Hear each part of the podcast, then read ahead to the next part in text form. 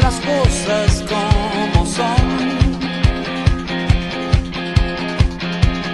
Vamos de fuego en fuego hipnotizándonos. Y a cada paso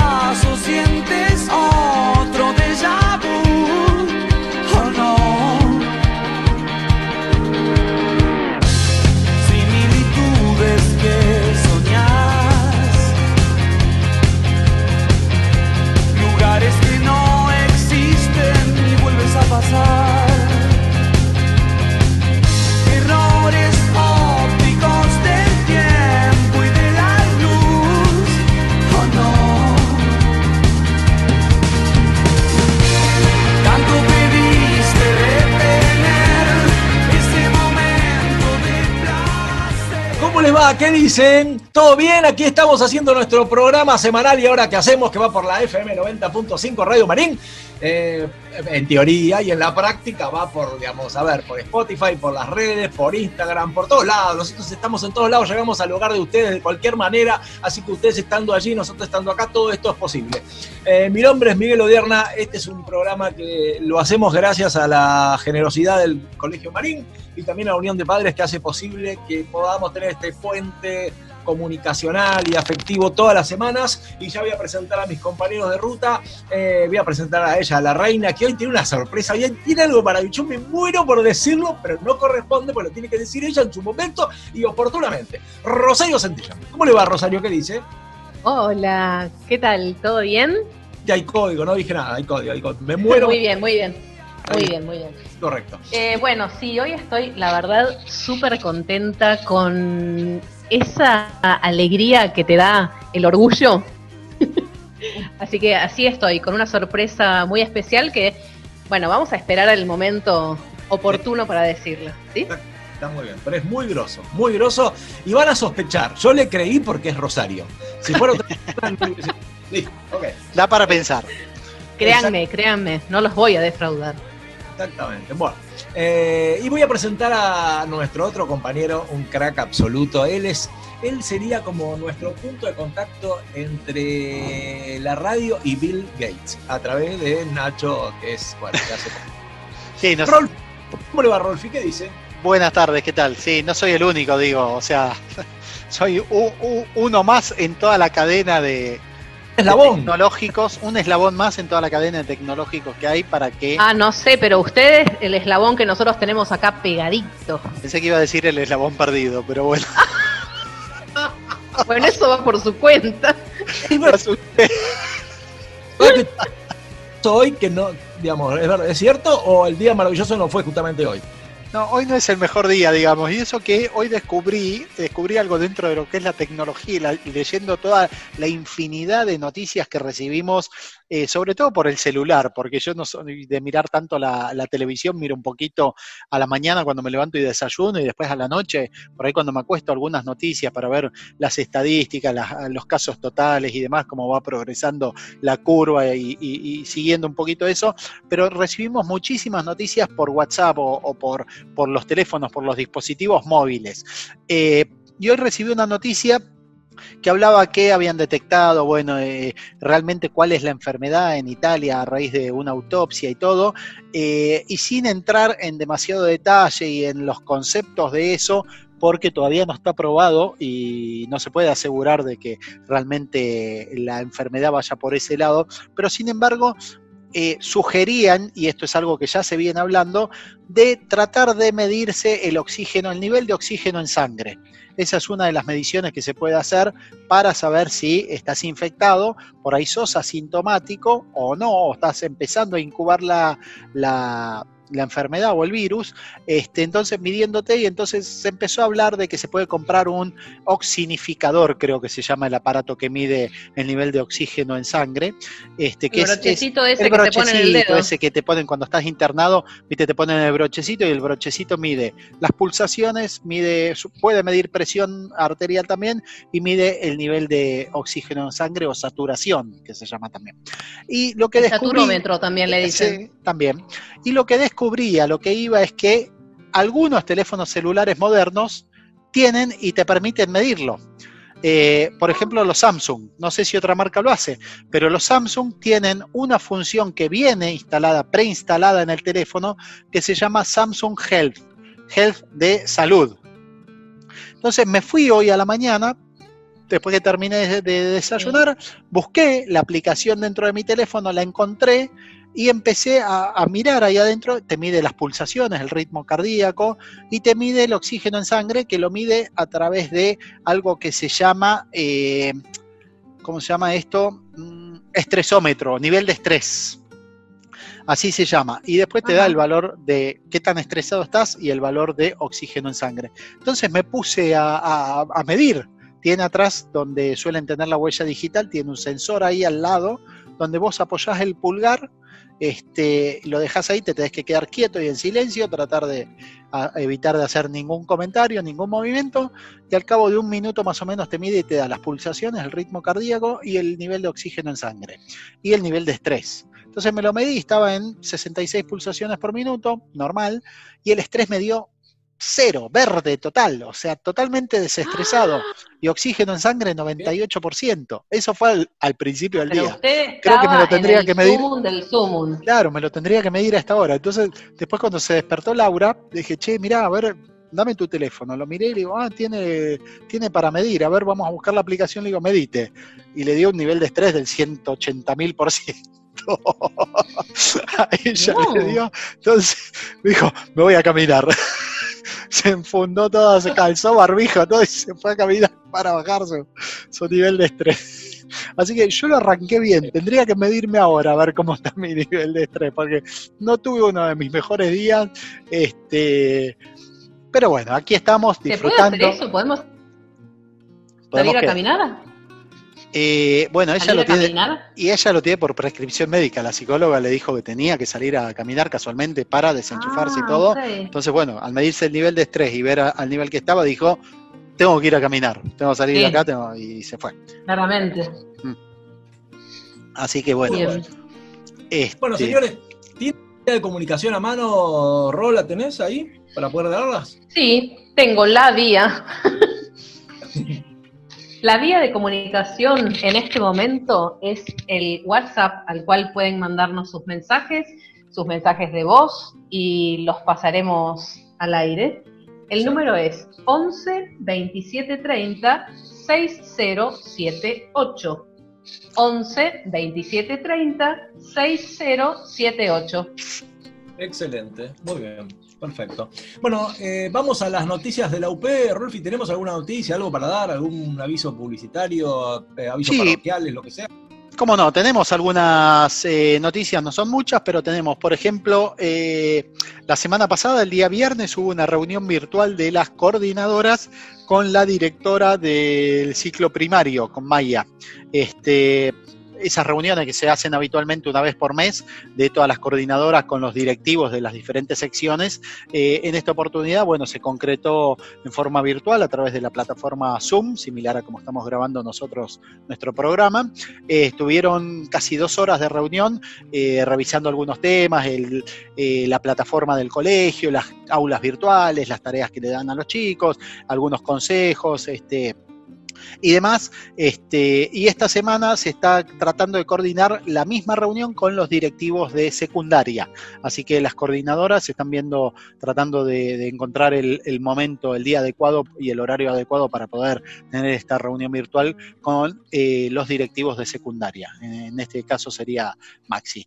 Eh, y y por otro lado, comentar que eh, este jueves tenemos reunión con Andrés Encini, eh, la Unión de Padres, la UP tiene reunión por la mañana con Andrés Encini para seguir revisando un poco este, a futuro lo, que vamos a hacer cuando se, se, empiece a normalizar toda la situación, los chicos vuelvan a clase y podamos empezar a, actuar este, y convivir un poco más eh, normalmente eh, y además de eso eh, revisar también el ciclo de charlas que algo habíamos mencionado de, las charlas estas que se venían dando para los padres todos los jueves por la tarde que hemos planteado algunas opciones. Semana pasada también surgió por el lado de la gente de multimedios comunicación eh, del colegio eh, Nacho Insaurraga también levantó una propuesta que nos hizo partícipes a la Unión de Padres, este, de, buscar y convocar padres eh, que tengan ciertas actividades similares a como hicimos en algunos programas de radio, traer padres que puedan contar sus actividades y demás, bueno, ahora asociadas un poco a lo que nos toca vivir, entonces padres que puedan contar por ahí, padres que estén en el tema de salud, que sean doctores, enfermeros, puedan contar sus vivencias, sus experiencias y sus consejos, padres que estén asociados a la tecnología, a diferentes cosas de las que tenemos que vivir actualmente, este, para que nos puedan compartir sus experiencias, transmitir sus conocimientos y, también darnos unos buenos consejos. Así que estamos trabajando en eso también, seguramente va a ser uno de los temas a tratar este, este próximo jueves en la reunión con, con el director general de, del Carmen Arriola de Marín, que es Andrés Encini.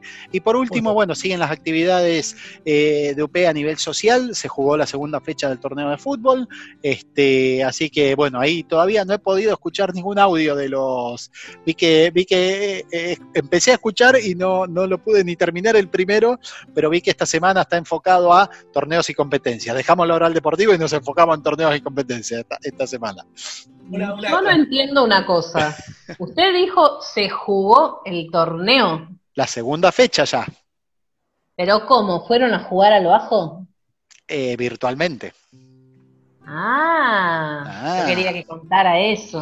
Ah, bueno, pero es que ya lo contamos hace dos semanas atrás, antes que empezara la primera fecha y demás. Sí, se está jugando virtualmente y lo que se hace es, se publican todas las, todos los encuentros de la fecha. Eh, los 10 cruces que hay son 20 equipos, así que se juegan, eh, de los 20 equipos eh, se juegan 10 partidos, eh, se publican en Instagram y todos los participantes del torneo, todos los padres que jugamos el torneo, estamos habilitados para, para votar cada uno de los partidos por cualquiera de los dos equipos o por empate directamente. Eso se publica desde el sábado a las 12.30 del mediodía por 24 horas en historias de Instagram del eh, de la página del torneo de fútbol Padres del Marín y eh, todos votamos y el domingo a partir de las 12.30 se cierra la votación, sacan todos los resultados y publican después al final del domingo los resultados de la fecha con la tabla de posiciones, goleadores, amarillas y todo. Obviamente goleadores, amarillas, los resultados en cantidad de goles, eso es un poquito, eso ya queda medio librado al azar de la comisión directiva. Este, y después ahí arrancan los todos los ah, comentarios. ¿Cómo va? Me voy a ocupar de que hagas un gol. Por favor, el año pasado, el año pasado fue mi año, metí como 4 o 5 goles el año pasado. Metí más, más goles el año pasado que en los 10 años de torneo que llegó. Qué grande. Bueno, muy bien. Bueno, no tenemos ninguna otra noticia más, entonces, Rolfi. Solo eso, después el, resto de actividades siguen eh, las que pueden en forma virtual, como el coro, la comedia. Este... El otro día vi en Instagram una, una muestra de un tema de los chicos de comedia musical. La comedia musical de los chicos, buenísimo. buenísimo, lo vi, Por favor, me quedé recopada. O sea, qué bueno. Muy bueno, muy bueno está. Espectacular, porque uno piensa, bueno, está bien, ¿qué pueden hacer cada uno en su casa, solito, va a estar practicando y qué sé yo? Pero el ensamble que hizo el director después es espectacular. Así es. O sea, realmente vale la pena. No sé, no sé quién lo hizo, tengo que averiguar, a ver si fue el director de comedia directamente o fue el colegio. Este, voy a averiguar a ver quién, quién hizo la, la edición de eso y compaginación de eso porque quedó buenísimo, sí. Bueno, yo dije el director porque supuse que el director por lo menos sería el que va a decir qué voces van. eso sí, o sea, eso lo define, lo define el director, exactamente, sí. Compaginación, ¿no? Y bueno, sí, después habrá alguien que, que puso su cerebro y sus manitos en la edición. Correcto. Espectacular, muy bueno. Bueno, fenómeno. Eh, vamos a un corte y ya volvemos. Me muero por escuchar a Rosario contar una historia maravillosa y algo nos va a mostrar. Así que en dos minutos estamos presten, aquí. Presten mucha atención a la vuelta, ¿sí? ¿Cómo no?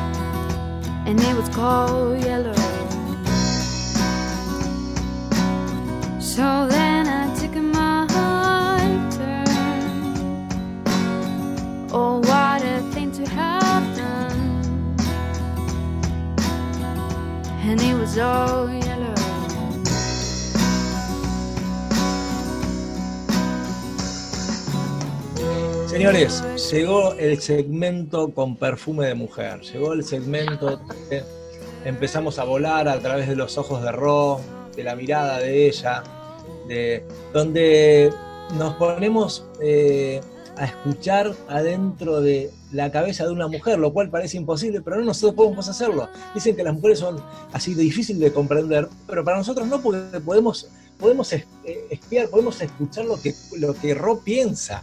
¿Quién te dice, Rolfi, que podemos lograr entender a las mujeres nosotros? ¿Quién te dice que somos los dos primeros? Por Dios. A lo mejor, Les presento a Rosario Santillán, la diosa del programa, que hoy trae unas cosas alucinantes y una perlita maravillosa. Ro, te escuchamos. Bueno, muchas gracias por tanta presentación. Igualmente quiero decirles que yo con suerte les doy un 20% de mi pensamiento. Pero bueno, qué lo mezquina. doy con ganas. Eh, qué mezquina, y qué mezquina. Era un chiste igual, ¿eh? bueno, a ver, como habrán notado, y para los que no lo notaron, les cuento que cambié la música de presentación de mi bloque. ¿Y por qué hice esto? Fue a raíz de un cover que hicieron cuatro de mis sobrinos que me enamoró. Me quedé, pero, o sea, no podía creer lo que estaba escuchando. Es un tema de Coldplay, la banda inglesa, que se llama Yellow. Mis sobrinos hicieron un cover desde sus casas, en medio de la cuarentena, cada uno en su casa. Eh, Lautaro en la batería, Fran en la guitarra y mis dos sobrinas, Juana y Pili, son las voces esas divinas, súper dulces que se escuchan en el tema. Y yo quedé tan flayada, tan que no podía creer lo que estaba escuchando porque de verdad que me pareció una cosa digna de admiración, que dije, bueno, evidentemente esto debe ser, debe estar muy teñido del amor que yo les tengo a mis sobrinos. Entonces empecé a difundir el tema a amigos y a conocidos para, no sé, escuchar otras opiniones. Y la verdad es que recibí unas opiniones tan lindas y tan favorecedoras que dije, no estoy equivocada. No estoy equivocada, esto está bueno de verdad. Y Mike, me encantaría escuchar lo que me dijiste fuera del aire, más que nada para que lo escuchen mis sobrinos también. No, yo te decía que, bueno, yo no te quise mandar un mensaje de voz porque quería hacerlo en vivo y en directo, como te lo dije antes de empezar el programa, que la verdad yo suelo caminar hora, hora y media por día, eh, y cuando estaba caminando lo escuché tranquilo, y lo, lo debo haber escuchado 14, 15 veces, porque me fascinó la manera en que lo, en que lo hacen, cómo lo cantan, el sonido, la, que, que en un momento, te soy sincero, dije, si no fuera Ro, que le creo, porque Ro me dice, vamos a Vietnam y yo voy con ella, porque se supone que vamos bien, vamos a ir a ganar. Este, la verdad, si no hubiese sido vos, hubiese desconfiado y digo, no, nos está metiendo un bolazo, ¿entendés? Eso lo dije y nos está dando un bolazo de, viste, un globo. Claro, esto está grabado en un estudio y Exactamente, pero la verdad que me encantó y, y esa voz dulce y esa manera, ese sonido tan, tan fino, tan exquisito, me pareció realmente, dije, qué lindo que puedan hacer algo así, porque es absolutamente fantástico lo que han hecho. Así que desde ya le mandamos un abrazo y una enorme felici- felicitación porque fue alucinante lo que escuché y te lo quería decir en vivo y en directo y ahora te lo digo al aire también. qué lindo, qué lindo. Así que bueno, eh, con esto yo voy a dar la bienvenida a mi nuevo tema en una versión hermosísima que hicieron mis sobrinos que se llaman en su grupo La Ranchada. Y bueno, eh. ¿De, de dónde ¿Qué viene el nombre? ¿Por qué la ranchada? La ranchada, la ranchada nace en Las Marías, que es la quinta que hicieron mis padres y nos dejaron, bueno, ya hace un tiempo que no están ni mamá ni papá, así que Las Marías eh, siguió siendo lo que ellos querían que fuera y es el lugar de encuentro de las hermanas y las primas con todos los sobrinos. Eh, y la verdad es que nada, vamos hace muchos años, vamos desde que mamá estaba todavía. Eh, papá no, porque la verdad es que no pudo disfrutar. Ya empezó la obra y él ya se enfermó y bueno, y después ya se fue. Eh, los chicos eran muy chicos cuando empezamos a ir y entonces hay una parte que tiene todos pinos, que se arma como un bosquecito bastante denso y ellos se metían ahí adentro y nada, y era como, era la guarida lo llamaban, lo siguen llamando, la guarida. En la guarida se juntaban y qué sé yo, no sé, se llevaban desde vasitos y galletitas y hacían picnics ahí adentro, eh, fueron creciendo y se empezaron a llevar la guitarra, eh, qué sé yo, no sé, pintaban, se afanaban esmaltes de uñas y pintaban en cortezas de árboles. Yo tengo colgada una ahí que dice feliz cumple Ro, porque como cumplo en enero, siempre me toca en medio de las vacaciones con ellos. Y, bueno, y de ahí surgió el nombre de los primos, que son la ranchada. Eso se lo pusieron ellos y bueno, ahí están. Y parte de la ranchada, porque la ranchada es mucho más grande, mucho más extensa, son estos cuatro primos que hicieron este cover. Bueno, a raíz de tanto estar en onda esta semana con el tema de- del cover, de la ranchada, de mis sobrinos y todo esto, fue que elegí hablar hoy justamente de eso, de los sobrinos. Upa, mira qué tema. Muy bien. Sí, gusta. Dije, a ver, yo a veces agarro, a mí cuando, cuando quiero escribir, agarro lápiz o virome, digamos, y papel, me gusta escribir eh, así, escribir, escribir, manuscrito. Ajá. Y mm, En lugar de Fontova y su, ah, Rosario y su sobrino, listo. en este caso teníamos Rosario y sus sobrinos. Eh, miren, hay algo que yo considero que es el mejor tesoro que me dejaron mis padres y son mis hermanas. Nosotros somos cuatro hermanas eh, y la verdad es que es tan importante el vínculo que tenemos entre las cuatro. Realmente mis hermanas son mi sostén, mi seguridad, mi historia, mi lugar en el mundo, mi mundo en realidad, desde que empezaron a llegar a mi vida, porque yo soy la más grande, pero bueno, no recuerdo mi vida sin ellas. La más grande, la, sí, la que sigue después de mí llegó cuando yo tenía dos años, así que no recuerdo nada antes de eso. Y, y bueno, además, por suerte, tengo, tengo creo que el privilegio de, además de tener a mis hermanas, tener un grupo de primas que son primas muy cercanas, que forman casi parte de, de ese grupo de hermanas, y entonces después los sobrinos, o sea, los hijos de mis primas también son mis sobrinos. Entonces tengo un montón de sobrinos y, y la realidad es que siento que cuando fueron llegando mis sobrinos fue el tesoro más grande que pude tener y que me pudieron dar mis hermanas y que nos damos mutuamente. Eh, los sobrinos para mí son ese amor que es casi, casi por milímetros, no se parece al, no es tanto como el amor a un hijo, pero es casi. O sea, la diferencia fundamental es que uno no los tiene que educar. Eso está buenísimo. Se está parece, buenísimo. se debe, debe ser parecido a ser abuelo también, ¿no? Los nietos. No sé porque todavía no tuve, no Tampoco- tuve el honor. Tampoco los tenés que mantener, Ro. Claro, esa es otra, esa es otra muy buena. No hay cuota de colegio, nada. Claro. Este, mm, pero lo que digo es que realmente el amor que se puede sentir por ellos es tan grande. Entonces yo me preguntaba por qué, por qué tienen esa cosa especial. Porque hay, no sé, hijos de amigos a los que quiero mucho y todo, pero ¿qué los diferencia?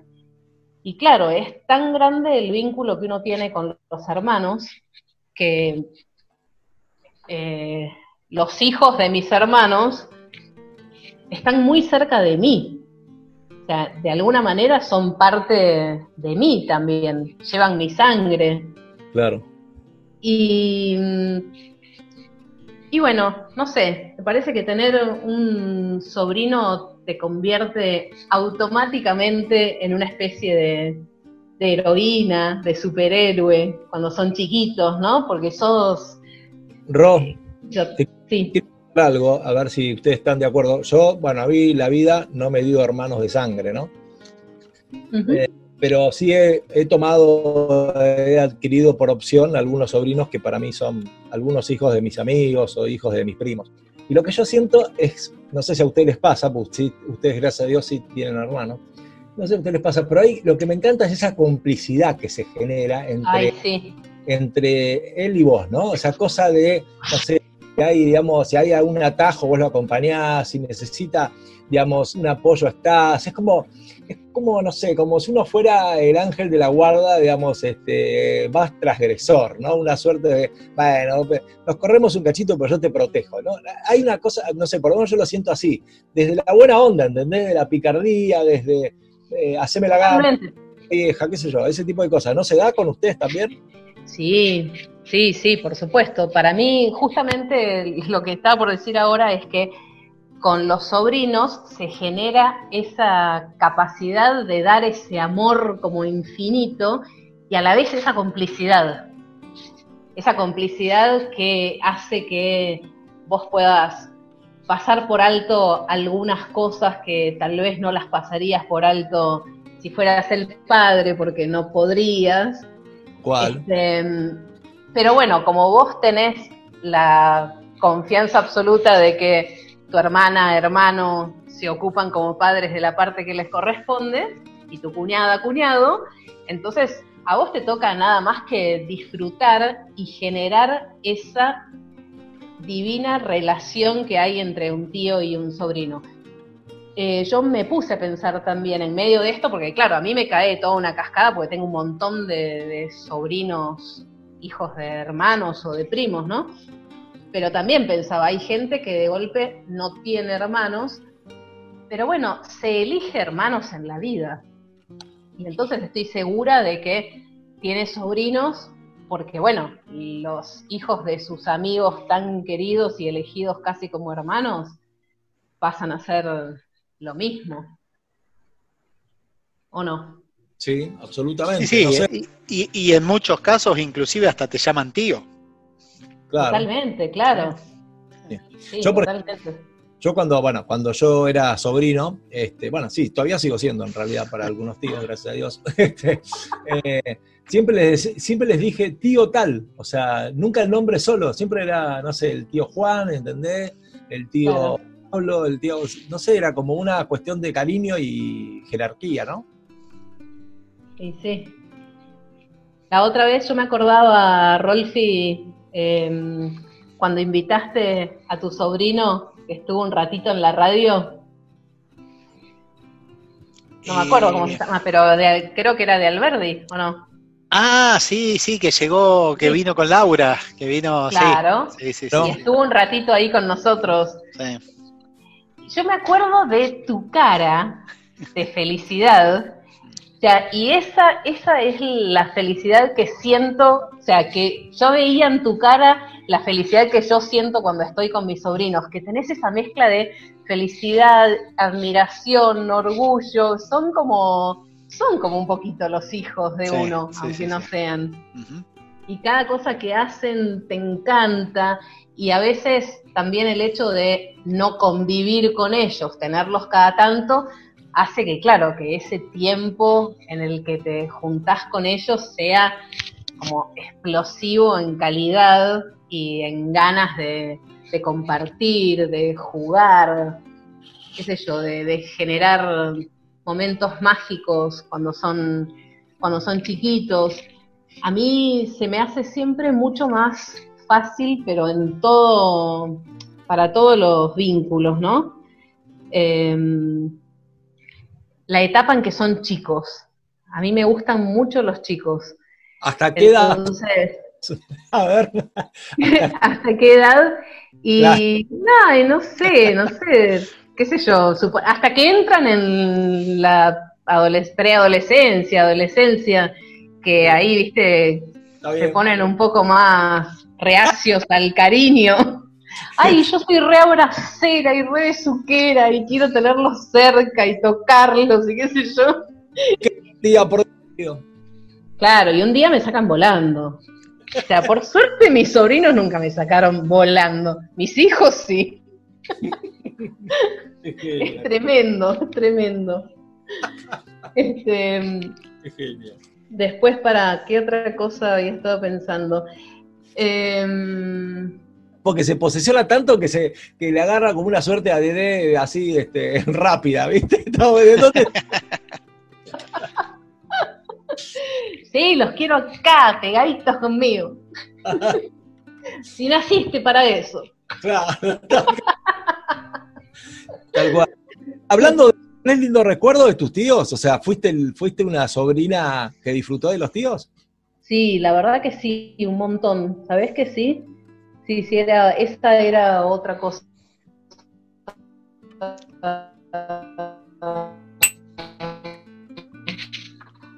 Otra cosa. Sí, tengo una tía que es mi madrina, además, que siempre, o sea, la mayoría del tiempo, no siempre, vivimos lejos, porque ella vivía en el campo, en Tres Arroyos, y entonces em, nos escribíamos cartas y, y ella me mandaba, y yo le decía, ella me preguntaba qué quería yo, suponete para el Día del Niño, Sí. y me acuerdo perfectamente de contestar las cartas diciéndole, porque aparte estaba bien posicionada como para pedirle regalitos. y me mandaba los regalos por encomienda, chicos. Era lo más. Pero lo más de lo más, es que lo que es, me acuerdo perfecto una vez que pedí un cochecito de muñecas que era, wow, flor de pedido. Y me mandó el cochecito de muñecas por, por encomienda. Además, sí, siempre estaba súper atenta a, a todas nosotras. Después pasábamos el verano, en el verano sí compartíamos. Cuando era más chica, en realidad iba a Catamarca y tenía a mis tíos de Catamarca. También era muy lindo compartir, compartir con ellos. Y a mí me tocó porque yo era la más grande, supongo. Eh, cuando íbamos a Catamarca, yo me quedaba en la casa de uno de mis tíos y mis hermanas se quedaban con mis viejos en lo de mis abuelos, lo de mi abuela. Y me acuerdo de disfrutar tanto, pero tanto de ese tío mío. Me acuerdo los años en que estaban solamente mi tío y mi tía porque no podían no podían tener hijos, les costaba, qué sé yo, hasta que finalmente un año llegó mi primita Milagros y no sé, o sea, compartí, la verdad compartí mucho y como muy de cerca la sensación de tío sobrina. Qué bueno, Estuvo eso buenísimo. está bueno. Sí. En este caso, ¿cuál es la, la relación que tenés con ellos? ¿Qué, qué te pasa? O sea, ¿qué, ¿en qué te enganchas con cada uno de ellos? ¿Tienen alguna particularidad? Con mis sobrinos, Claro, porque mira, no, to- tengo, Tengo de, como de todas las edades. Eh, entonces, sí, es bastante distinto lo que me pasa, lo que comparto con cada uno. Eh, tengo algunos que ya, una camada que es esta de la ranchada, que ya son más grandes, que tienen, todos terminaron el colegio, están en la facultad. Eh, hay un grupo grande, que son estos que hicieron el cover, que les encanta la música y yo amo la música. Entonces, desde ahí compartimos muchas cosas nada, desde escuchar temas, escucharlos a ellos, eh, pedirles que toquen, cantar con ellos, nada, y comparto con, los chicos el tema de la música mucho, mucho, eso me encanta. Eh, hay una sobrina que canta en un coro, así que todos los años voy a escucharla y vamos a escucharla todos, somos como una banda de tíos y primos ahí escuchando al coro, al coro Winter, que no saben lo lindo que es. Este, y después, bueno, está la parte de los que son un poco más chicos y con eso yo me quito las ganas de todos los abrazos y los besos contarles y todo cuentos, contarles historias, los besos, sí, sí, sí, sí. Tengo algunos que son especialmente besuqueros y que les encantan todos mis mimos, entonces ahí disfruto como una loca. Pero algo que me gusta mucho es el tema de, los cuentos, de meterme como en el mundo de fantasía de ellos. Me encanta, me encanta hablar. ¿Y, y suele ser la protagonista de los cuentos? ¿Yo? Sí, porque a veces viste que Eh, uno cuando cuenta el cuento a veces es como que se mete en el cuento y termina siendo el protagonista, o sea, en tercera persona, pero veces- siendo el protagonista. Sí, puede ser, a veces sí, a veces tengo una sobrina con la que me divierto muchísimo, Josefina, eh, que es súper histriónica aparte, y con ella, en vez de contar un cuento, lo que hacemos es, de la nada nos miramos y como que nos enganchamos a una historia, tipo historias crear, de roles, y siempre A crear siempre las damos vuelta. Ella, claro, ella es la mamá y yo soy la hija. Yo no te puedo explicar los retos que me pega, las cosas que me dice aparte. Yo ahí me entero las cosas que le deben decir. Y sí, No, no, está no, canalizando. Que me ¿eh? divierto con esa enana es una cosa de locos. Sí, sí, tremenda, tremenda. Así que, y bueno, finalmente pienso que los tíos tenemos una importancia fundamental en la familia y que es súper importante que se cultive el vínculo con los sobrinos, porque son cosas que te marcan para siempre y son vínculos a los que vos podés recurrir para siempre también. Sí. Es una alternativa, como vos lo dijiste en algún otro momento de, de- de toda, de todo el bloque y todas las apreciaciones que hiciste, es eh, un punto más que tienen los chicos, digamos, este, una alternativa más como para ir a consultar, a comentar, a contar, a hacer confidencias, este, fuera de lo que son sus padres, ¿no? Este, donde por ahí los chicos se sienten un poquito más libres, más Como la distendidos. segunda, como la segunda línea, la segunda Claro. línea de la familia, ¿no? Porque igual estás dentro del cordón familiar.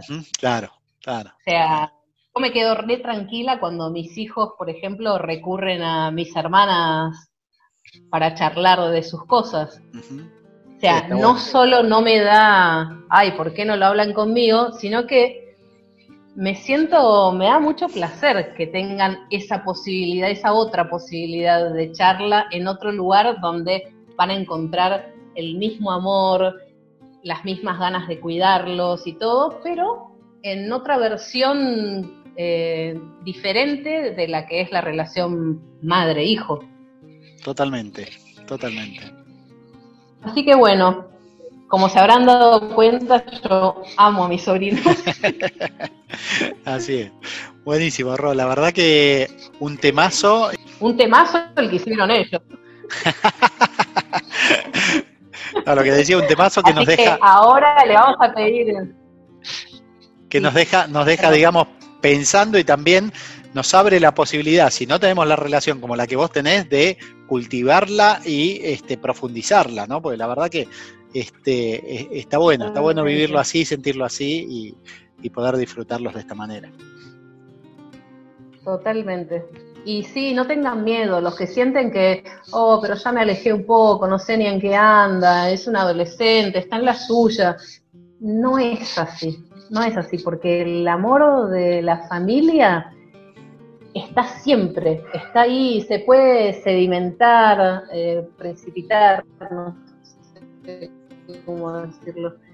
Este, pero está siempre, está siempre vivo. Y vale la Re- pena Latente. vivirlo. Totalmente, eso. Eso, ahí está. Así que bueno, ahora le pido a Juli si tiene muchas ganas de poner el tema de Coldplay, Yellow, en un cover interpretado por Juana, Pili, Fran y Lauti. Bueno, vamos con eso, Juli. Gracias, Rob.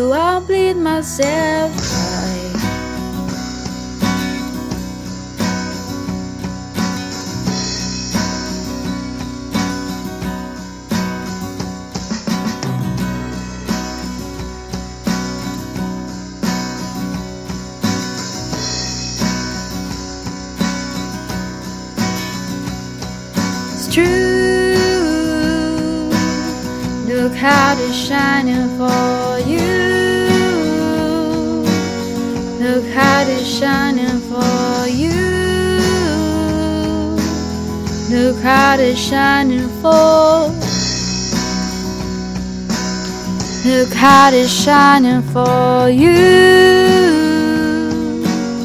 Look how it's shining for you. Look how they shine. Look at the stars. Look how they shine for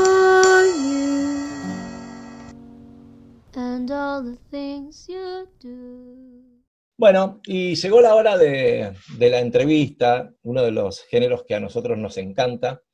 Y bueno, y hoy, hoy vamos a entrevistar a alguien que yo particularmente quiero mucho, eh, amo profundamente a toda su familia, soy muy amigo de su hermano Luis y bueno, y he tenido la suerte, bueno, como yo, digamos, tuve un secundario bastante prolongado, he sido compañero de varios de sus hermanos, ¿viste? Este, no es el momento de decirlo porque si no se nos va a ir todo el tiempo en eso. Ya lo diré en, su- en su momento oportuno. Así que, bueno, ella ya ha estado en, otro programa nuestro, en Crónicas al Atardecer. Y, y bueno, la idea es, es que venga a charlar de su experiencia.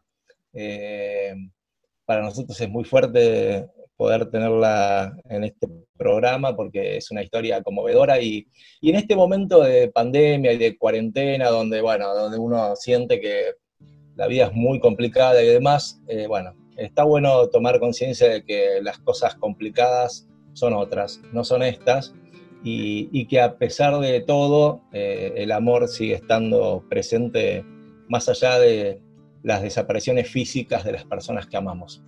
Así que bueno, no voy a, no voy a adelantar nada más, ya lo va a adelantar ella. Eh, ella es Inés Madero, eh, cuatro hijos, Milagros, Pilar, Santiago y Lucía. Eh, Santi, su esposo, un personaje también adorable, que tendría que hacer para mí, pero bueno, algún día lo hará. Eh, así que bueno, la voy a presentar y ya ella nos va a contar por qué, por qué está aquí y cuál es su historia maravillosa. Ha escrito un libro que ya lo voy a mostrar, espero que, que salga para que mis compañeros lo vean, ¿eh? que se llama Milagros Inés Perado, ¿ok? Con el guion después de Inés. Así que bueno, eh, Inés, antes de, de darte la palabra, queríamos agradecerte porque la verdad que cada vez que me ha tocado hablar con vos de este tema y, y los oyentes y todo, es una historia que, que conmueve y admiro tu capacidad de, de, seguir adelante y cómo transformaste ese dolor en amor y, y bueno, y no sé, eso. Eh, así que para no quebrarme ya te paso. Bienvenida.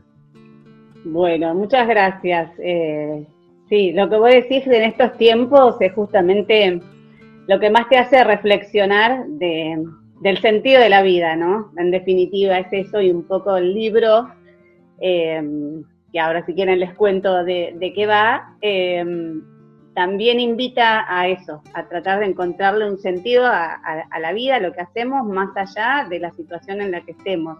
Justo ahora es tan particular el tema este de la pandemia y a nivel mundial, ¿no? Es una cosa que no, no entra en la cabeza.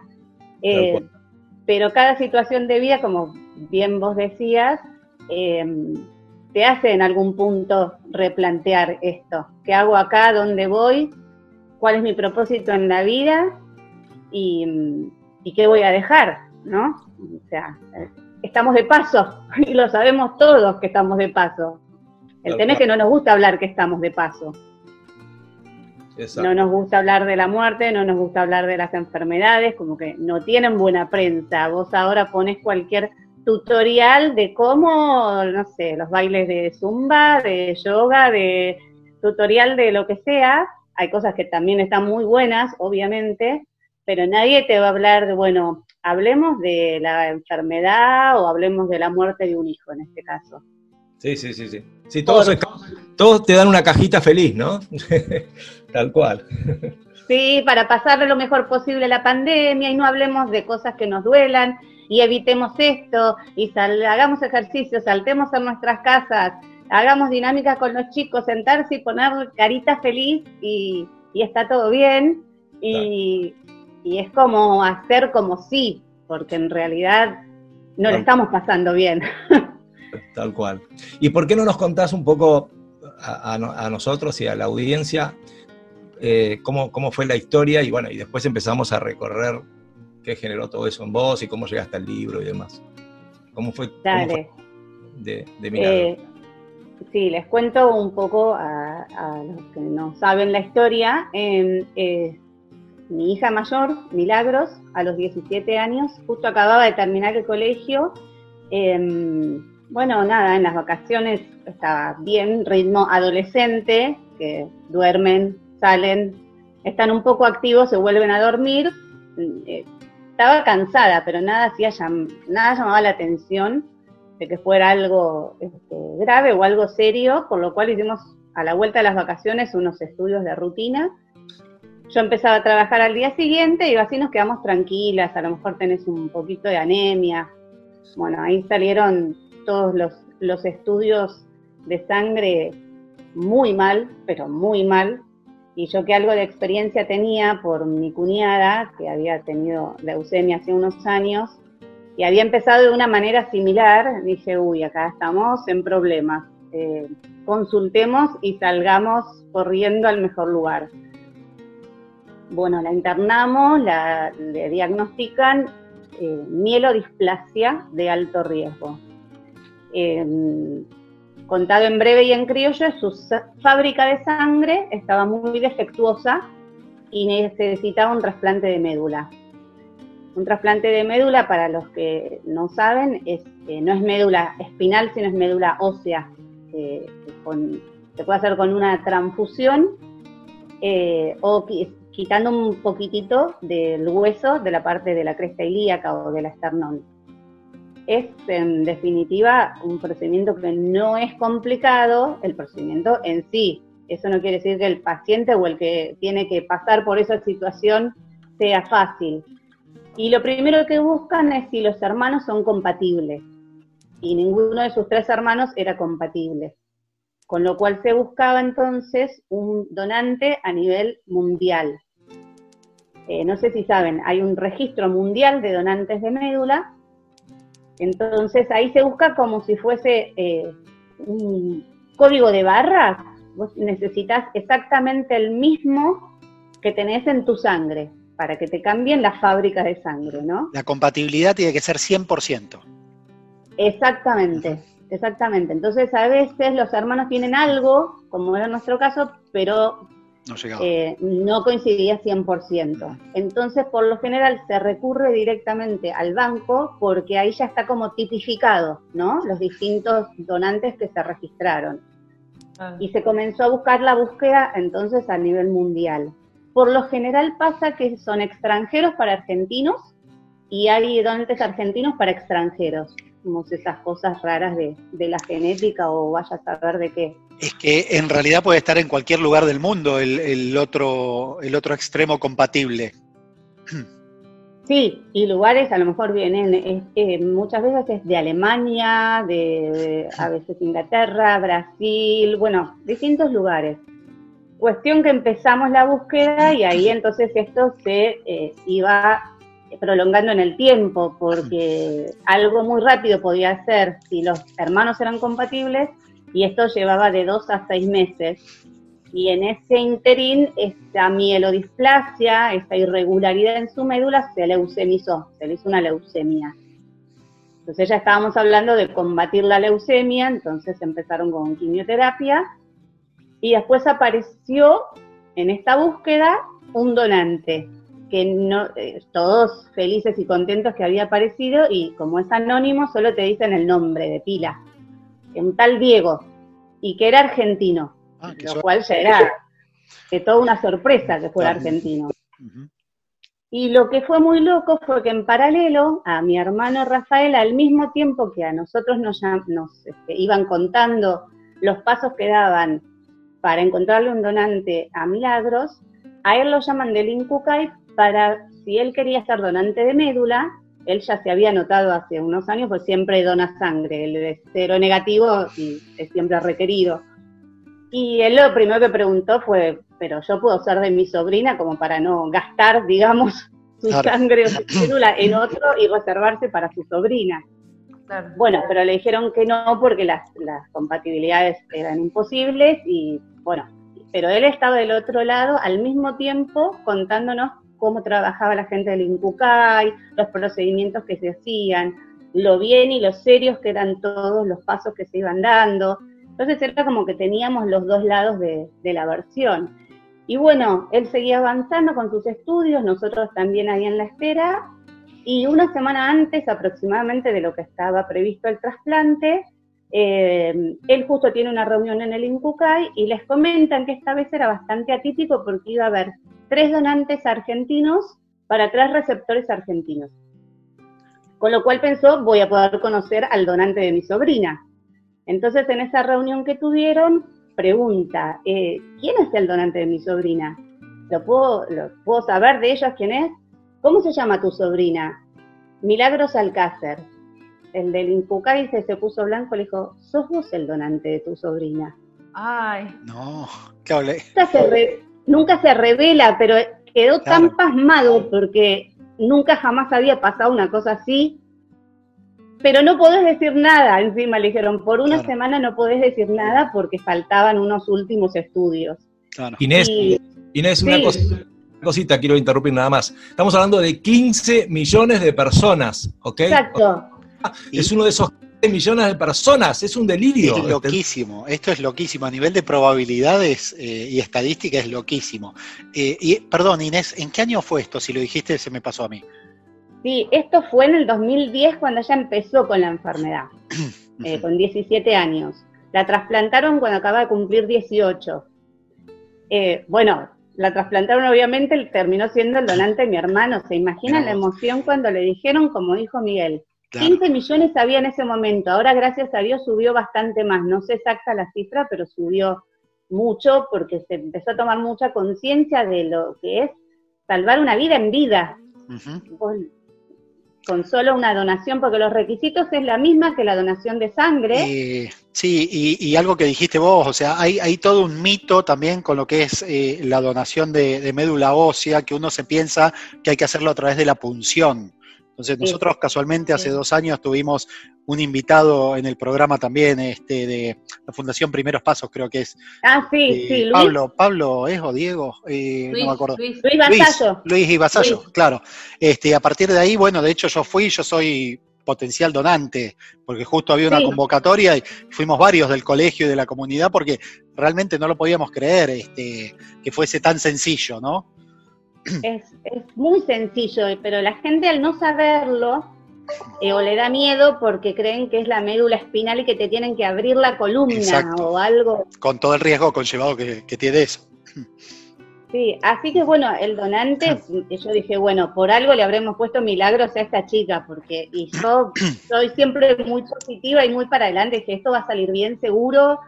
Realmente el, el- el trasplante cuando se lo hicieron en julio del 2010 fue impecable. Eh, además él era 100% compatible, o sea, eso era lo loco, lo que no podían entender los médicos. Bueno, después todos rompieron el protocolo, la gente del Incucay, la gente del Austral donde estaba ella internada, porque no, Claro, nunca les había pasado. No lo podían creer, así. claro. Y perdón, ¿y le habían cambiado el nombre a tu, era tu hermano, no? No, ese tal Diego existía, pero era otro para otra chiquita.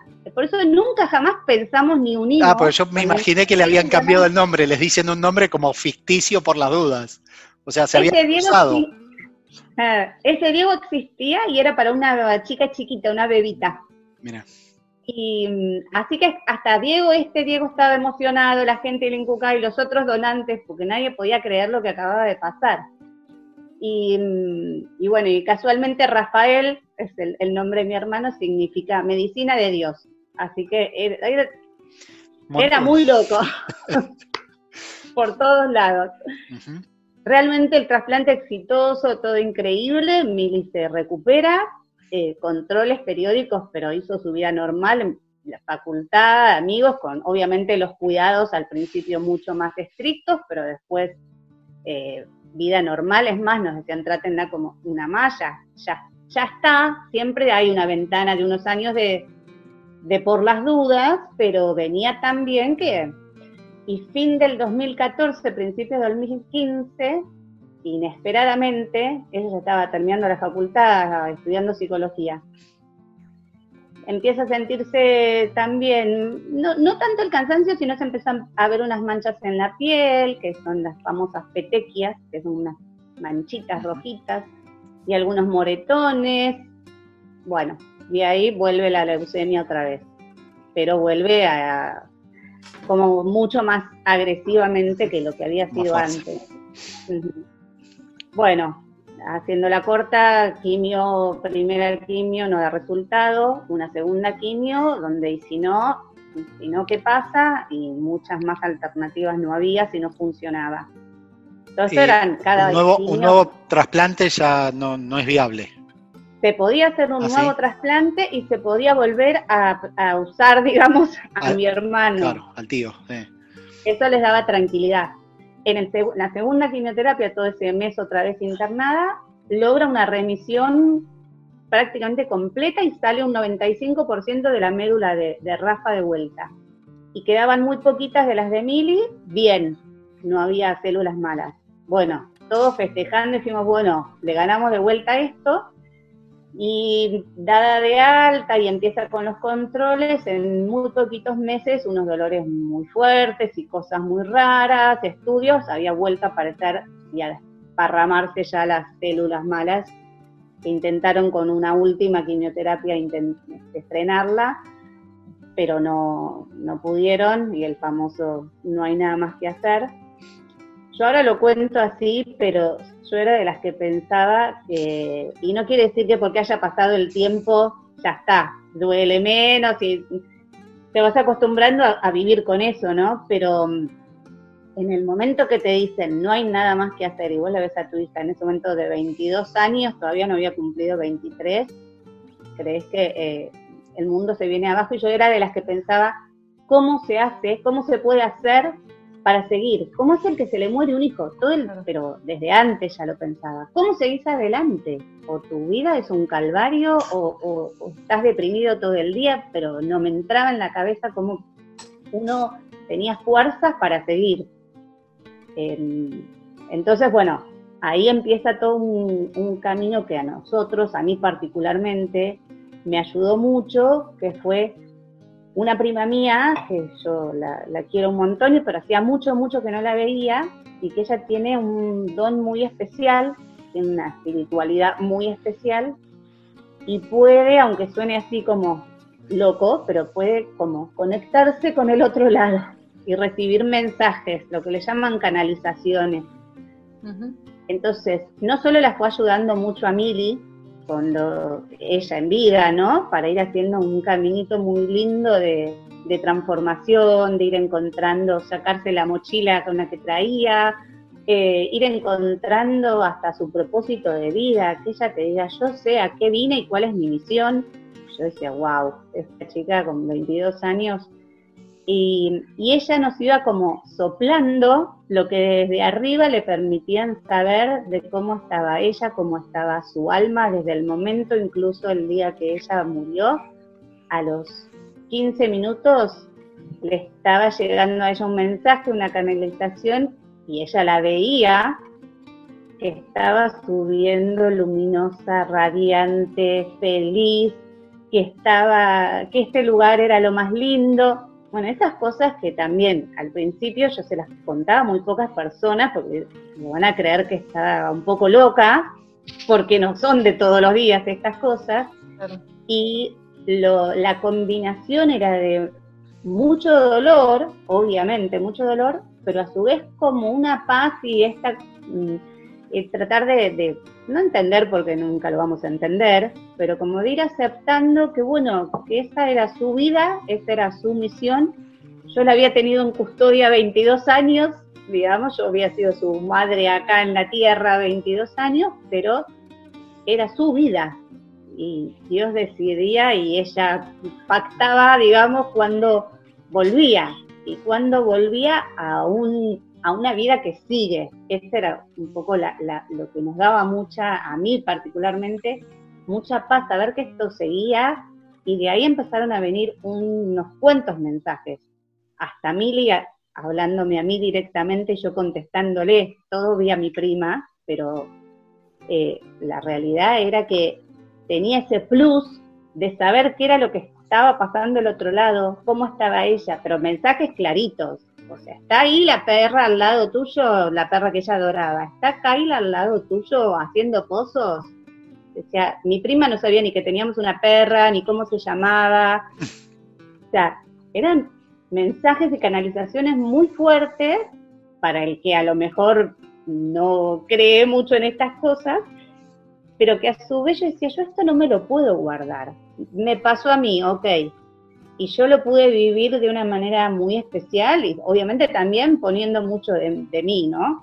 Pero, pero yo esto lo tengo que poder contar, porque eh, es, es tan necesario saber, primero que todos nos vamos a morir, todo nos va a pasar en algún momento. Y después, ¿qué pasa? Y después pasa algo, por los mensajes y lo que ella contaba, tan bello, tan lindo, donde no hay sufrimiento, donde no hay dolor, donde todo es amor, paz. No se cansaba de decirnos estas palabras, pero a su vez que estaba con nosotros en todo momento, que nos acompañaba y por ahí decía cosas muy puntuales de lo que estábamos haciendo nosotros.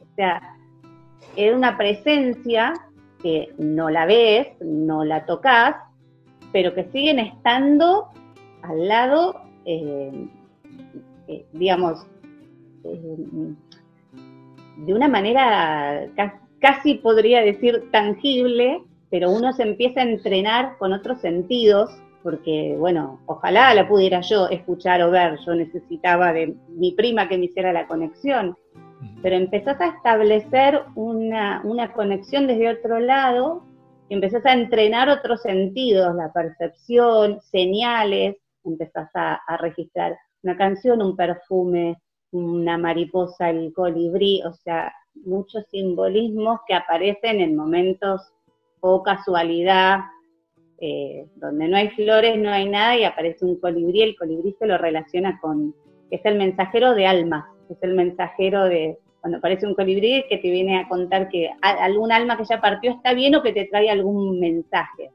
Y no solo me pasaba a mí, sino que les pasaba a sus amigas, a distintas personas que a lo mejor casi ni la habían conocido.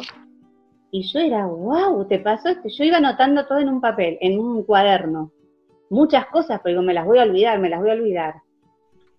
Y luego de escribir tanto, dije, bueno, ¿qué hago con todo esto? Estaban los mensajes directos, tan directos de, de. No solo de mi prima, sino dos personas más con estas capacidades que también me lo ratificaban.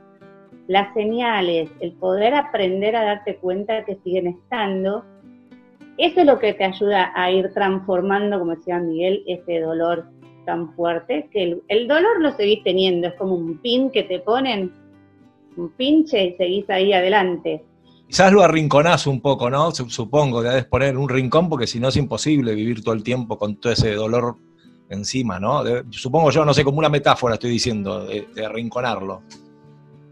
Es, es eh, lo dejas que si tiene que aparecer, aparezca, pero no tra- tratás de que no se instale. Claro. Eh, a veces uno hace la diferencia entre el dolor y el sufrimiento. Claro. Cuando le tratás de encontrar el por qué, por qué y por qué a mí, por qué y estás eh, todo el tiempo rodeándote con esa pregunta que no te conduce a ningún lado y que lo que te trae es más sufrimiento. Cuando vos decís, ok, esto duele, duele mucho, duele un montón, lloro una tarde. Bueno, pero la vida sigue. Por mis otros hijos, por uno, por ella, porque la de ella también sigue. Entonces, ahí seguís poniéndote en movimiento y seguís adelante. Y es sanar cada día, día a día. Los primeros días no podés ni, hablar de, de lo que te está sucediendo. Después empezás a ponerlo en palabras. Escribir es muy catártico, es muy sanador. Por eso también empecé a escribir en los cuadernos. Después los cuadernos se transformó en un blog. Inés, un segundo, vamos a hacer un corte y después volvemos porque está bueno no interrumpirte con esto. Dale, un segundo y ya volvemos. Perfecto. Cause you are the reason I'm losing my sleep. Please come Goes my mind racing, and you are the reason that I'm still breathing. I'm hopeless now. I'd climb every mountain and swim every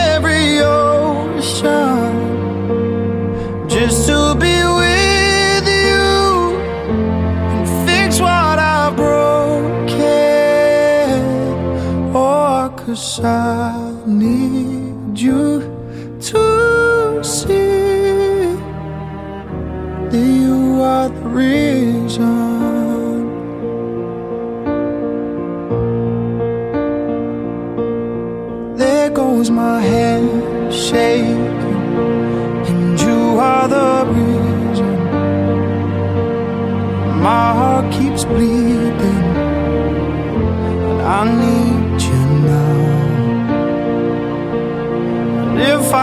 turn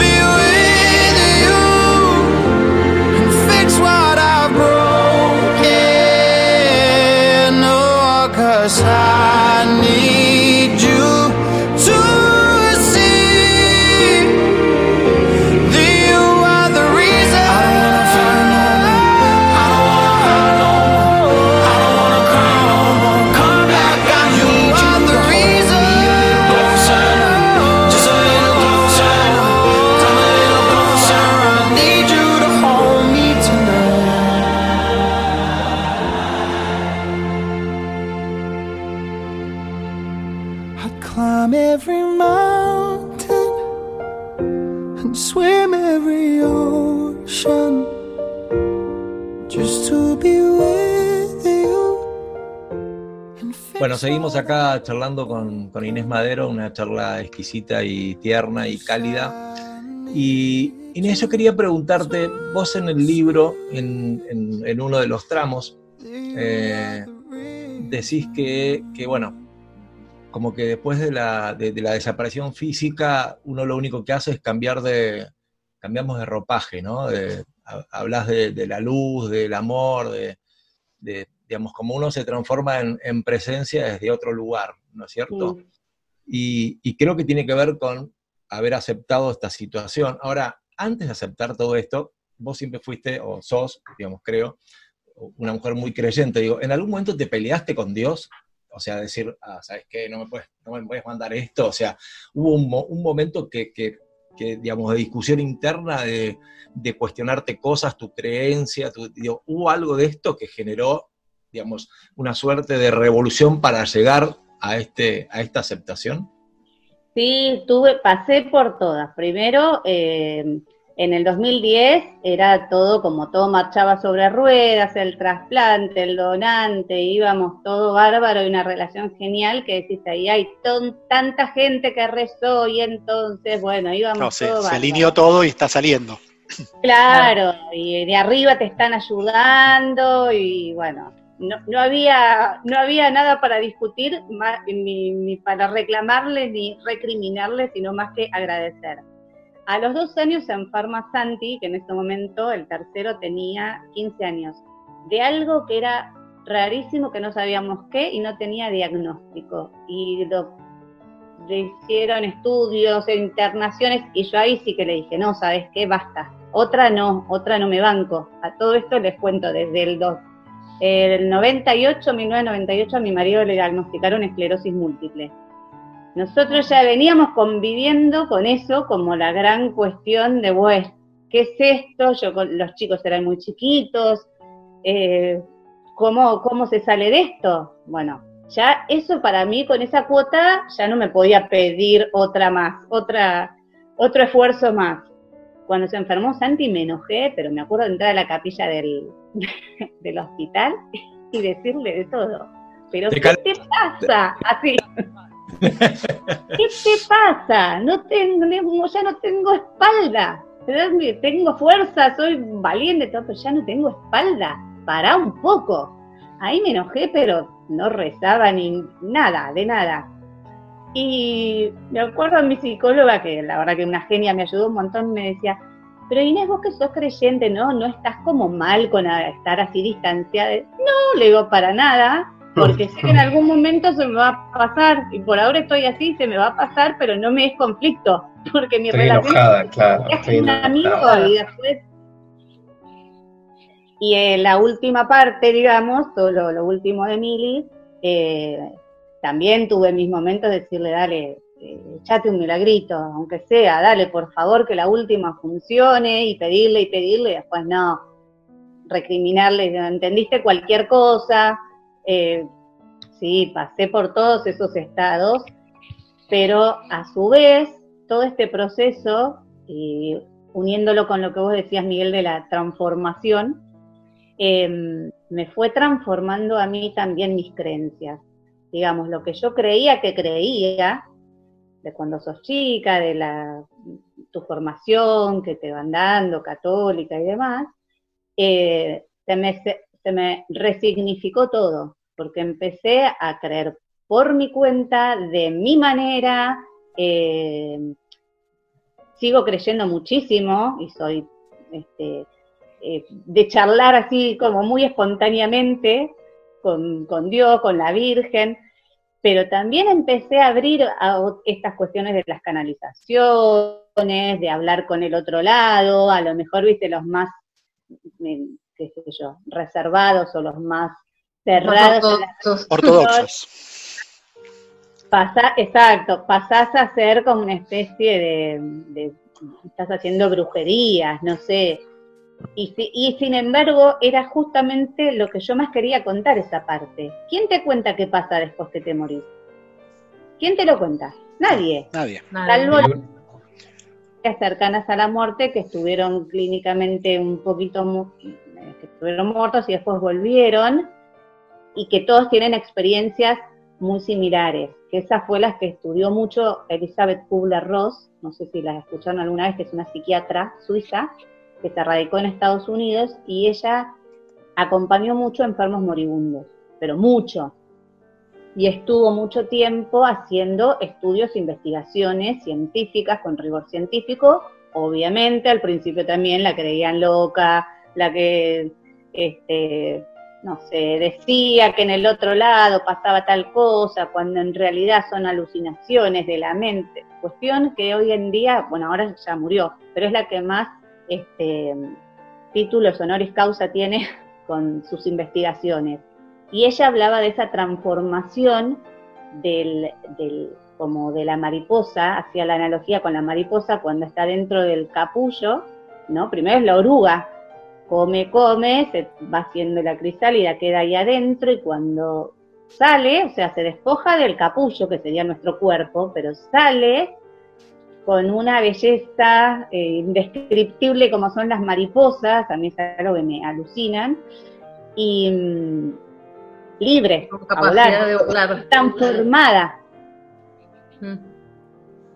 Entonces, eso fue lo que también me fue ayudando a mí, a Mili, a los que estábamos cerca, esa transformación verdadera y no de decir, bueno, porque Dios me manda, no, yo soy totalmente enemiga del Dios me manda, Dios no te manda nada, te acompaña en lo que vayas pasando en la vida y en la tierra y mientras vos estés acá, Eh, no va a ser tan maldito de mandarte desgracias, porque sí, hay reparto y van.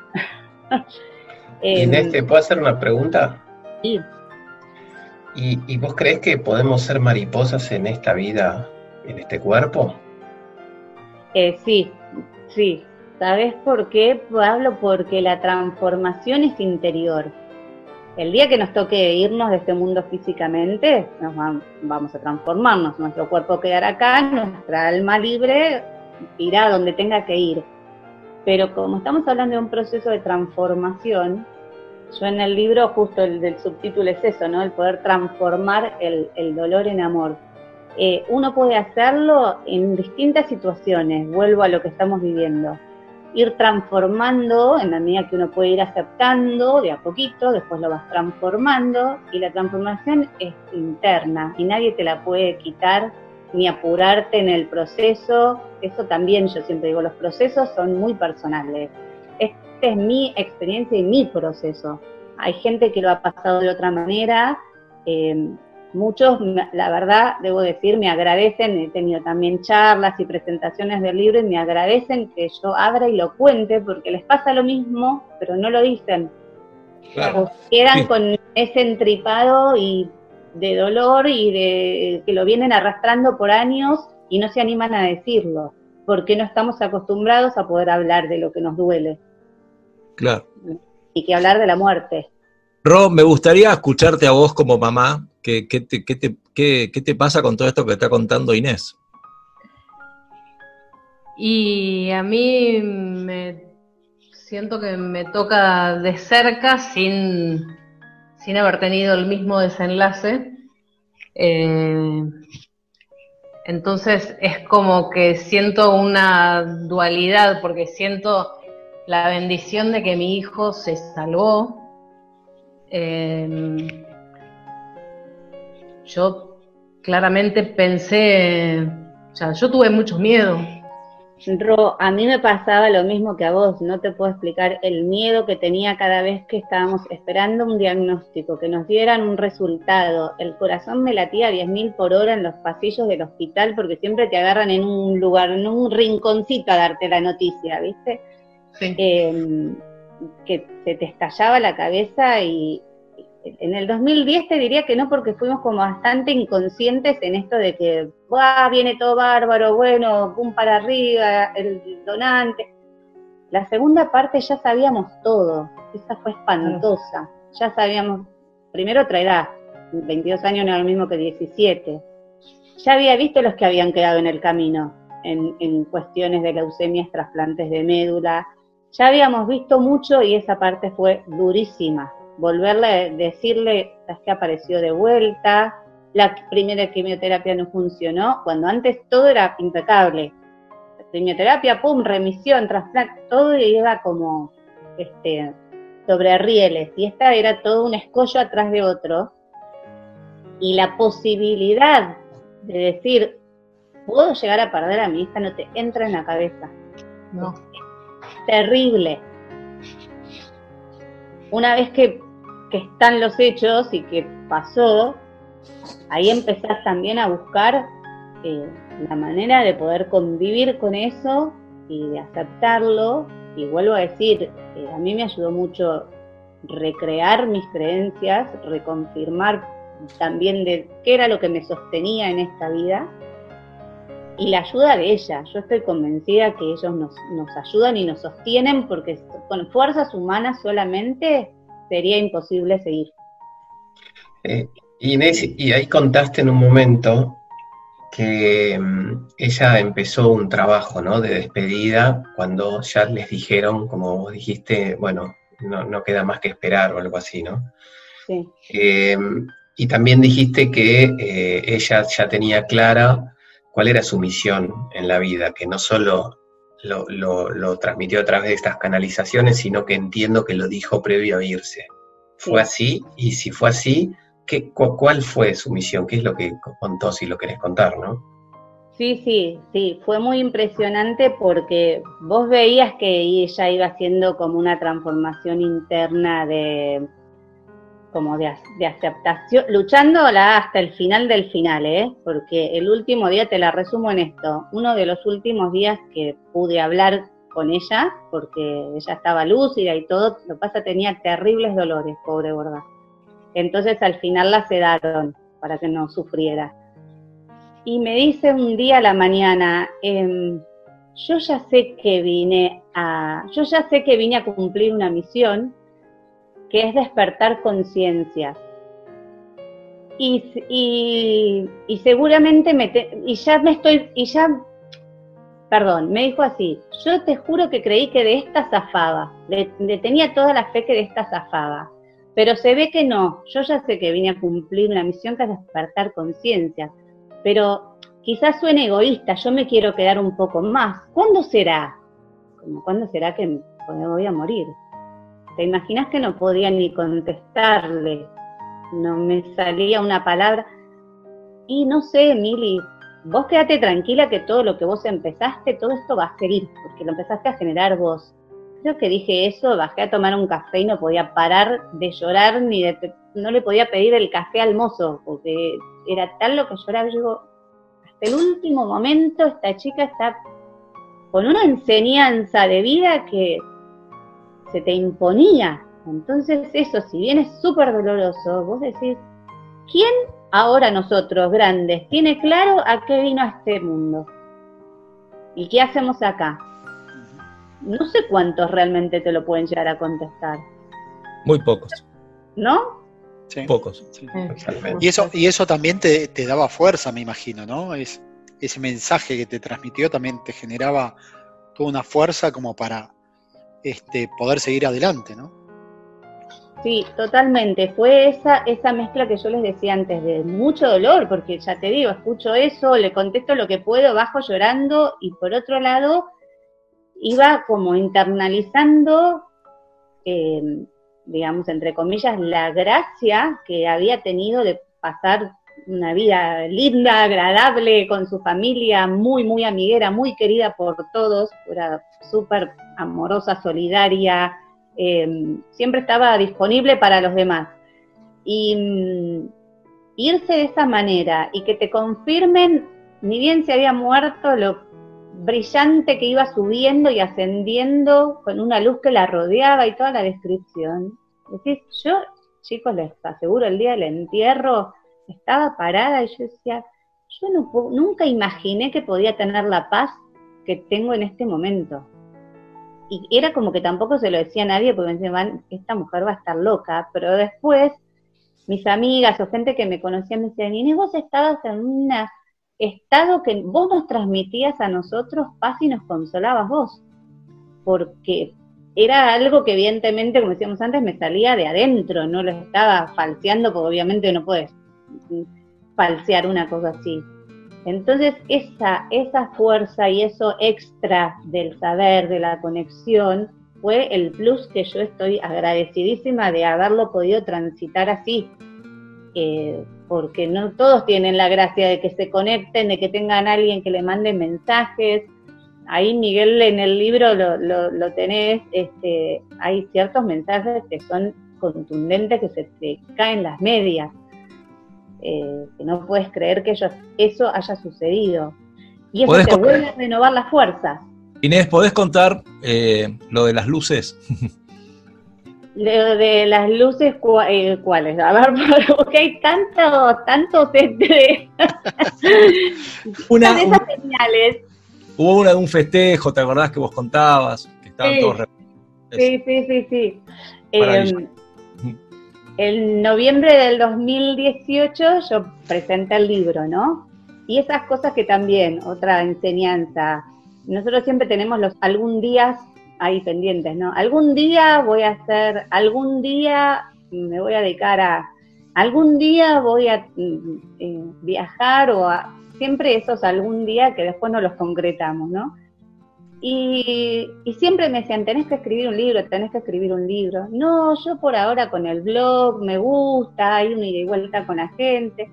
Y después dije, bueno, ¿por qué no? Por algo, me- y a mí adentro me sentía eso, ¿no? Que bueno, era distinto tenerlo plasmado y agarrar el libro, que acá lo tengo también al libro, y decir, esto es, ahora- Perdón, es un proyecto. Va por llegar a Amazon, ¿eh? Ojo, ojo, tenemos una primicia después. Ah, sí, sí, sí, después les cuento. Dale. Bueno, el día de la presentación del libro, eh, obviamente muchos amigos, familia, bueno, estaba estallado el lugar, ya les dije, con la cantidad que somos, imagínense. Y Luli, mi hija más chica, cantaba muy lindo y le había compuesto una canción a Mili y ese día la cantó. Y estaba atrás colgada una guirnalda con luces, este, muy lindo, ambientado el lugar. Y una luz no andaba, una lucecita no andaba. Estas guirnaldas vieron que se cuelgan decorando. Bueno, esa luz no funcionaba. Ella empieza a cantar la canción y en un momento dice, eh, la canción dice, vení conmigo, eh, bajaba a cantar conmigo un poquito, una cosa así. En ese momento, yo no me había dado cuenta, pero después me lo muestran en un video, en ese preciso momento se prende esa luz que estaba, estaba apagada o rota, creíamos rota. Bueno, lo veo después en el video y digo, ay, no te puedo creer que justo se prendió la luz, mirá vos.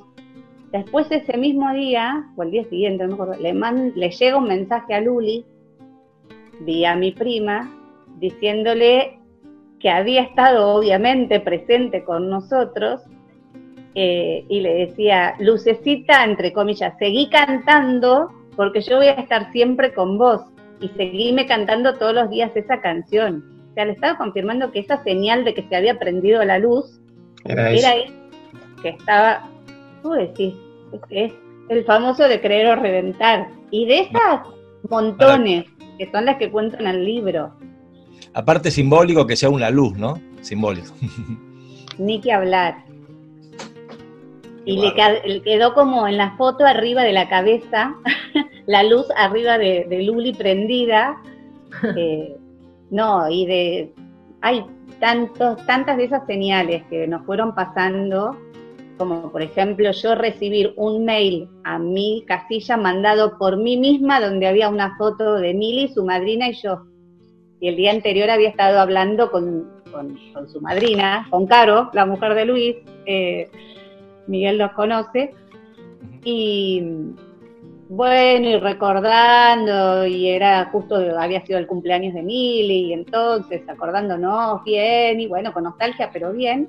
Y al día siguiente me llega ese mail, y yo, si yo no toqué nada, no abrí nada, no. Y aparece esa foto, y decís, dale, ¿qué pasó acá? Entonces a veces se valen de esos truquitos o de esas tecnologías o de esas señales como para que, epa, acá estoy, registra. Por eso digo que uno se va poniendo como más este, sensible y va desarrollando otros sentidos y estás más atento a cosas que antes no, en todo sentido, estás más atento a muchas cosas de la vida que antes no.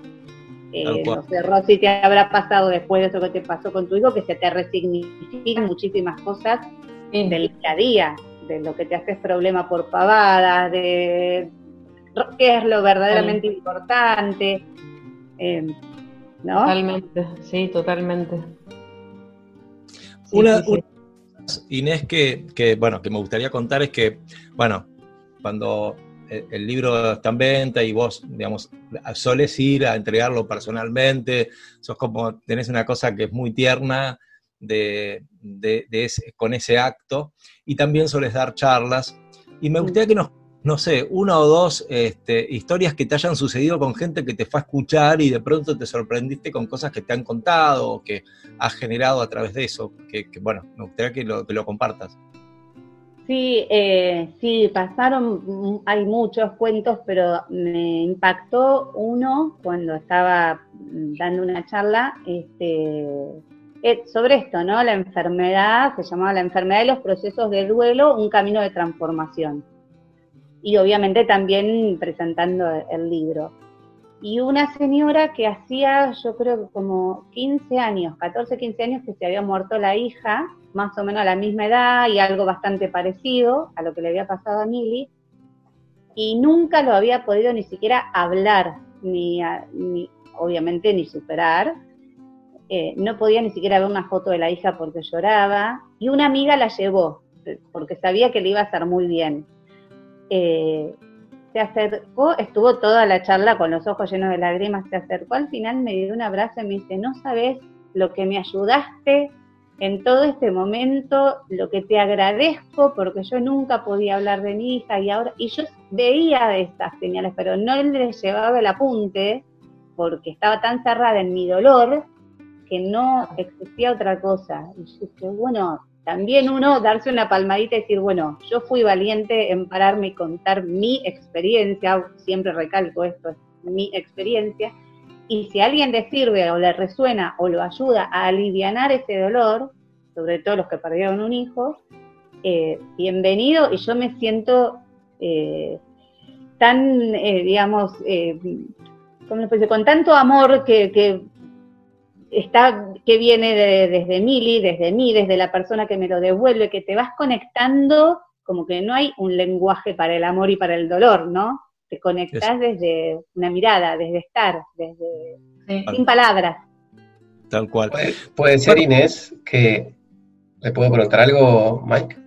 Yo te iba a dar pie a vos porque yo iba a decir esto, ahora te dejo. Digo, te voy a- es que Pablito para nosotros es una suerte de, de, digamos, de rincón para el pensamiento. Es una suerte de nuestro filósofo de cabecera. Entonces me gustaría escuchar una opinión de Pablo sobre esto, así que te doy pie para que diga lo que quieras.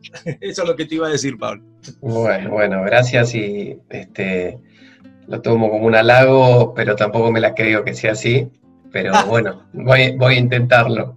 Este, yo quería preguntarte, o sea, tratando de unir muchas cosas que, contás, ¿no, Inés?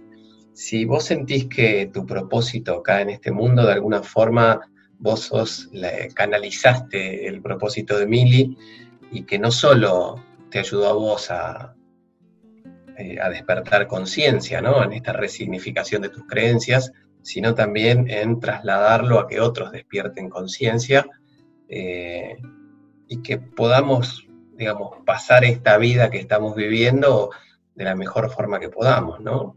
No, no- sé qué pensás de esto que te digo. Sí, es que sí, pienso exactamente eso y lo, lo viví y lo vivo así. De hecho, cuando en una parte del libro yo eh, hablo de lo que es su misión o la misión de Mili y cuento esto que les conté, ese último diálogo y todo, después describo justamente esto, mi misión. Yo creo que es, es como vos decís, es quizás me tenían reservado o yo me tenía que animar también a que por lo menos digo, parte de mi misión es esto, es poder contarlo, poder llevar a otros un poquito de consuelo, eh, pasar por esta vida, como yo digo muchas veces en las charlas, si bien vamos a hablar de la enfermedad y de la muerte, pero en verdad el libro es un libro de vida, porque son las enseñanzas de la vida.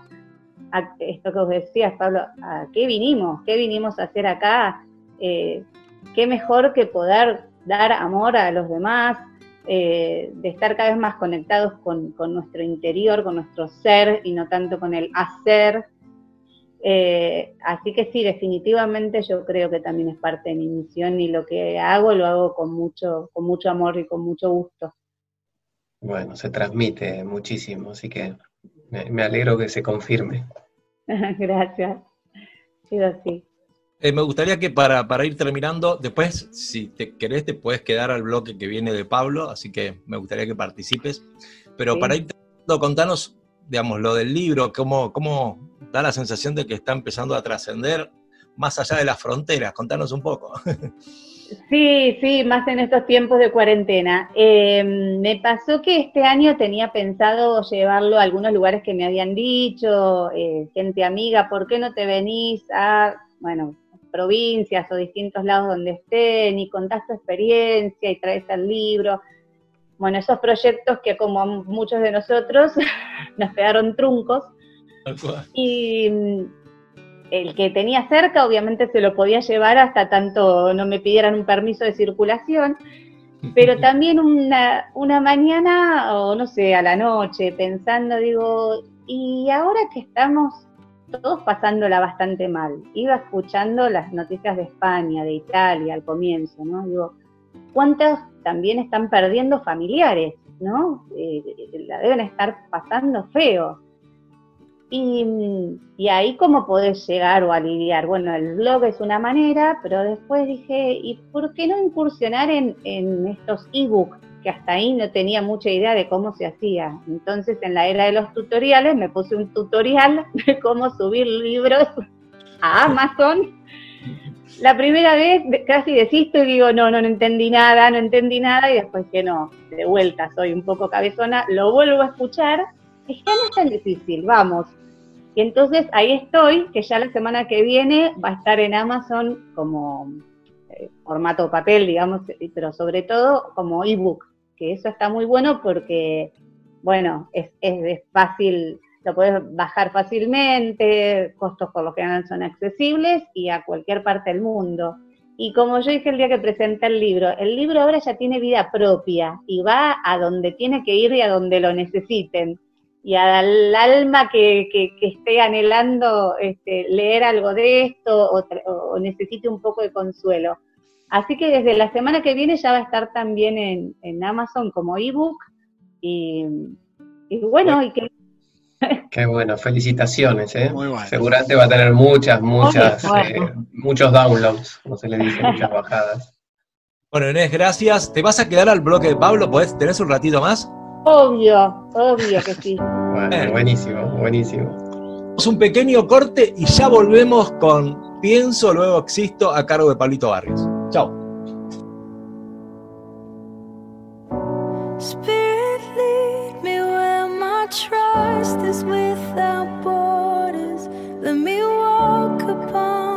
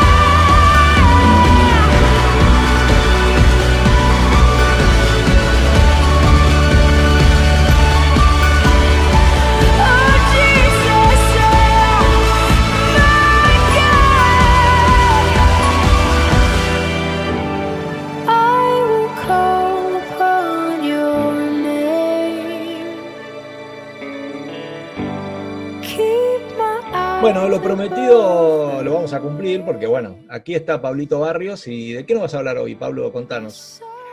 Bueno, hoy quería hablarles de un tema que tiene que ver con una invitación que tuve esta semana y el título del tema es ¿Cuál es el futuro del ser humano y cómo nos veremos por ahí por el año 2050, ¿no? De acá a unos 30 años, donde espero que todavía estemos todos los que estamos acá vivos, yo estimo que sí. Ya hemos hablado en algún Ojalá programa sí. anterior de la Eh, esperanza la de vida. expectativa de vida y demás, así que debiéramos estar llegando. debiéramos estar llegando, así que vamos a confiar que sí, pero claro, la pregunta es cómo nos vamos a ver, ¿no? En el 2050, no solo nosotros, sino toda la raza humana, ¿no? Entonces, eh, les, les cuento de esta invitación y por qué me surge este tema. Fui invitado a, a participar como oyente de un grupo de trabajo denominado Transhumanos. ¿no? La, mirada transhumano es justamente esto, cómo se va a ver el ser humano de acá a varios años y que se inició a raíz de unas jornadas que hicieron acá en Barcelona que se llaman este, jornadas de Smart City y o Smart City en castellano ciudades inteligentes que es parte de una asociación cultural llamada Transformance ¿sí? cuya misión es empoderar a las personas y las comunidades poniéndolas en el centro de las nuevas tecnologías con la ética y la innovación como hilos conductores.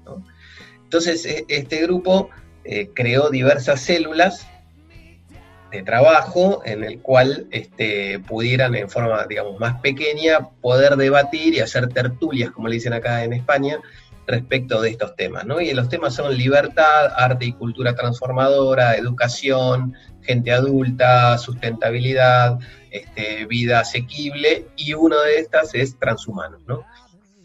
Bueno, Pensé que te habían llamado trans- para gente adulta, no. Zafaste ahí. No, o sea, cuando llegue al 2050 ahí sí me van a llamar para gente adulta. Bueno, esta- adulta. Claro, esta Transhumanos es en asociación con una fundación que se llama Cyborg, ¿no? Y con ahí empiezo a, meter estos temas, unas palabras extrañas que voy a ir metiendo, eh, y lo componen personas, y esto es lo, lo que me llamó la atención y lo que me sentí realmente eh, incómodo, entre comillas incómodo, no es que me hicieron sentir incómodo, sino que yo me sentía totalmente eh, disminuido, ¿no? En mi capacidad de poder opinar por el nivel elevado de las personas que opinaban y lo que decían, ¿no?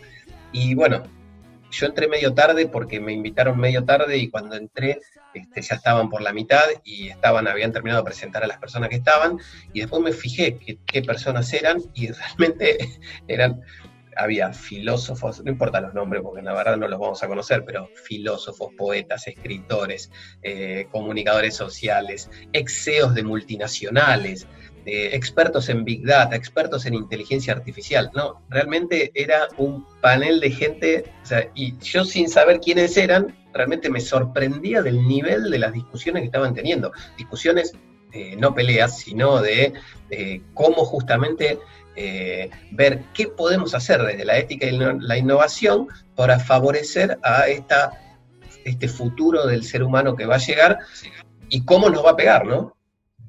Entonces, eh, dije, bueno, de esto quiero hablar hoy, ¿no? Este, y, de ahí surge el tema. Entonces, me gustaría arrancar con una pregunta, ¿no? Eh, y es la siguiente, es ¿cuánto tiempo creen ustedes que durarán esos trabajos que eran habituales que existieran, esos trabajos estables a largo plazo, a tiempo completo, ¿no? Lo que se llama full time, y especialmente en una única empresa, ¿no? Esa de la persona que entraba a trabajar en una empresa y duraba para toda la vida. ¿Cuánto tiempo creen? Se ponía la camiseta. Sí. Y cada vez menos, la verdad que Sí. en la medida que van pasando los años ya lo estamos viendo. De hecho, nuestra generación un poco está ahí entre medio y, y lo hemos hablado en algunos otros programas y en algunos otros temas o bloques. Este, la- la las generaciones que vienen, los jóvenes que vienen, los millennials, millennials este, y demás van, van cambiando sus objetivos, ¿no? Y qué es lo que buscan y esperan de- del trabajo, no solo del trabajo, sino de la vida misma, ¿no? Yo conozco Sí. tres.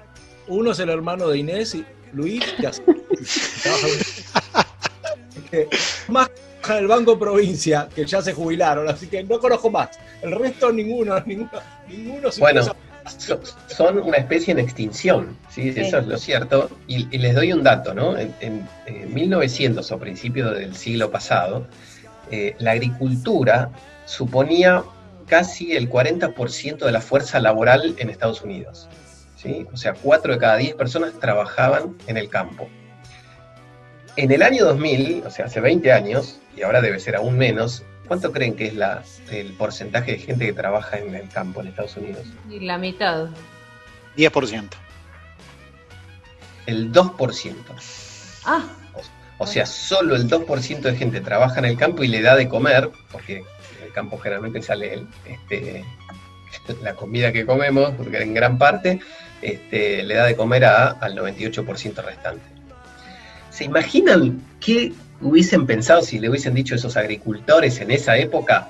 Les queremos avisar que el 95% de la gente que hoy está trabajando acá, que es la reducción del 40 al 2%, el 95% de la gente se va a quedar sin trabajo. ¿Sí? ¿Qué hubiese pasado?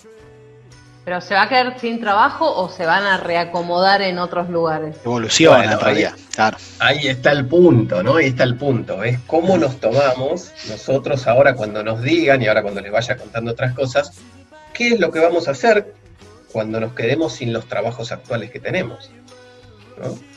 Entonces, nuestros Bueno, la pandemia actuales- nos está poniendo un poquito de cara.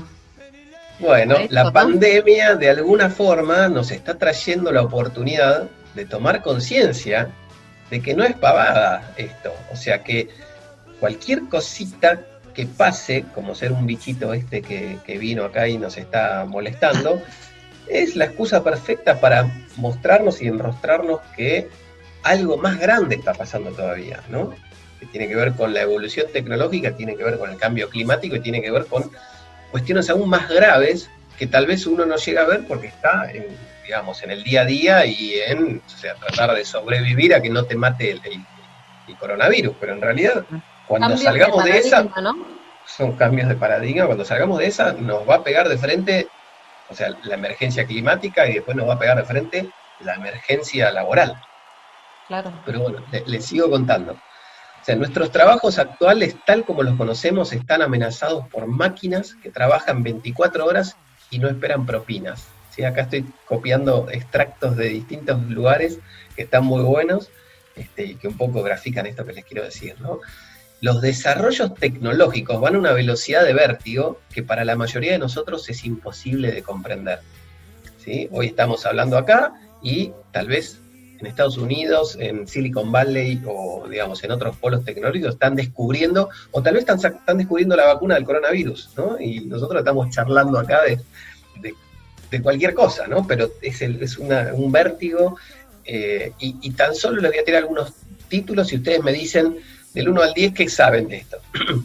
Pi- Piénsenlo, no lo digan como si no vamos a estar bastante, pero Internet de las cosas, computación cuántica, robótica, inteligencia artificial, realidad, virtual, realidad aumentada, 5G, chatbots, machine learning. No sé a qué números habrán llegado, pero yo no debo llegar ni al 2 al 3 en casi ninguno, digamos, este, con, con suerte, ¿no? Una cosa es tenerlos escuchados y otra es saber. No, yo hablo de saberlo, digamos, que sepas que cuando alguien te diga, mira, acabamos de desarrollar en inteligencia artificial Claro, tal producto. Poder opinar o responder o preguntar algo lógico o sensato. digamos. Bueno, así me sentí yo cuando escuchaba hablar a la gente que hablaba. Yo decía, no puedo emitir una sola opinión o sea, de, de lo que están hablando, ¿no? Y ese es el vértigo que hoy está sucediendo y eso es lo que me hizo, "Uh, acá algo está pasando, ¿no? Algo tenemos que hacer. Les cuento un poquito más. Un estudio de la Universidad de Oxford dice que para el 2033 existirán un 99% de probabilidades de que los telemarketers, ¿vieron esos que nos molestan y llaman por teléfono metiéndote cosas? Y los agentes de seguros, ¿sí? Humanos, y lo aclaran, pierdan su trabajo. O sea, dejen de existir porque serán sustituidos por algoritmos, y cuando decimos algoritmos estoy queriendo decir máquinas, ¿sí? Bots. Bots que, van a hacer el trabajo por ellos. Ujú. 99% de probabilidades, ¿no? Una, una universidad lo está diciendo. Eh, y un panorama similar, no sé si leyeron el libro Homo Deus de Yuval Harari. Si no lo leyeron, les recomiendo ese, pero previo a leer ese, lean eh, Homo Sapiens.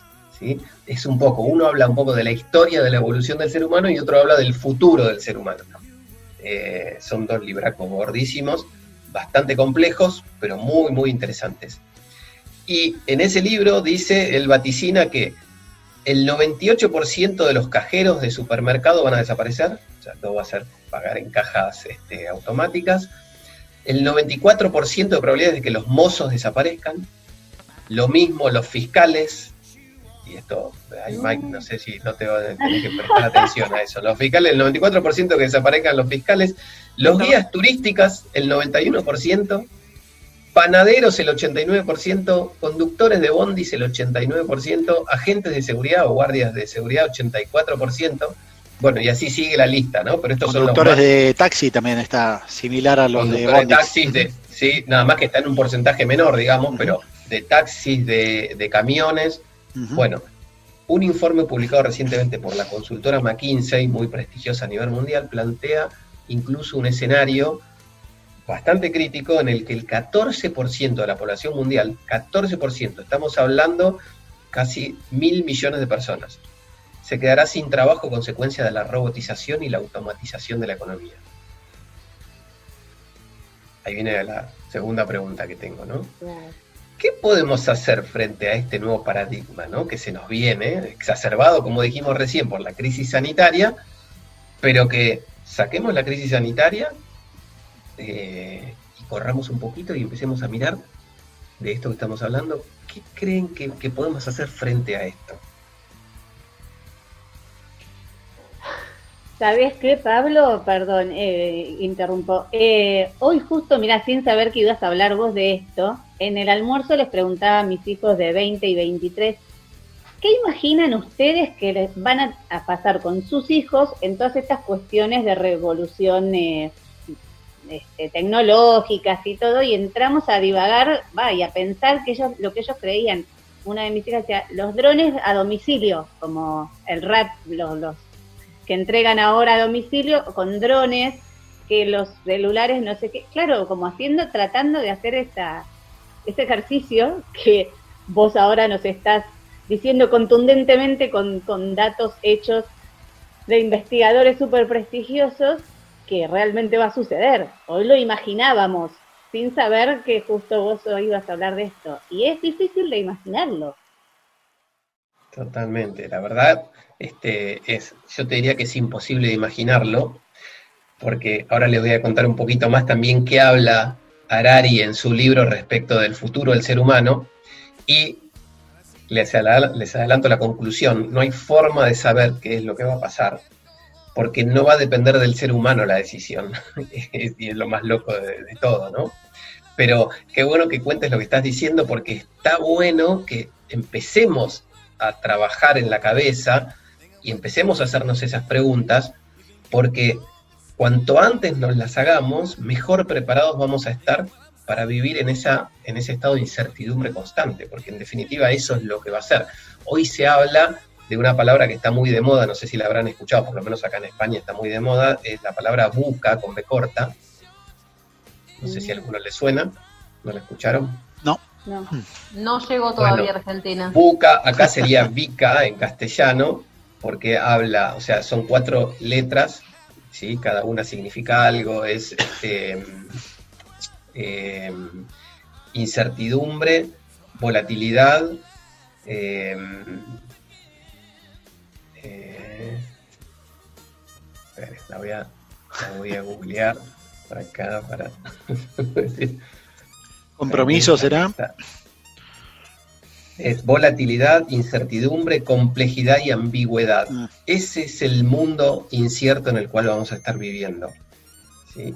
Y, y imagínense cómo esas cuatro palabras que les dije, o sea, un mundo volátil, incierto, complejo y ambiguo, cómo nos puede pegar a nosotros en nuestra cuestión de las emociones cotidianas, de cómo enfrento las situaciones, ¿no? O sea, no, sé qué va a pasar, no sé qué puedo hacer con esto, eh, me cambia todo el tiempo. Bueno, este, entonces, este, este mundo buca o bica eh, realmente nos pone a saber de que gran parte de las decisiones de lo que va a suceder no va a depender de los seres humanos. Y bueno, adelanto un poquito más como para que veamos por qué, ¿no?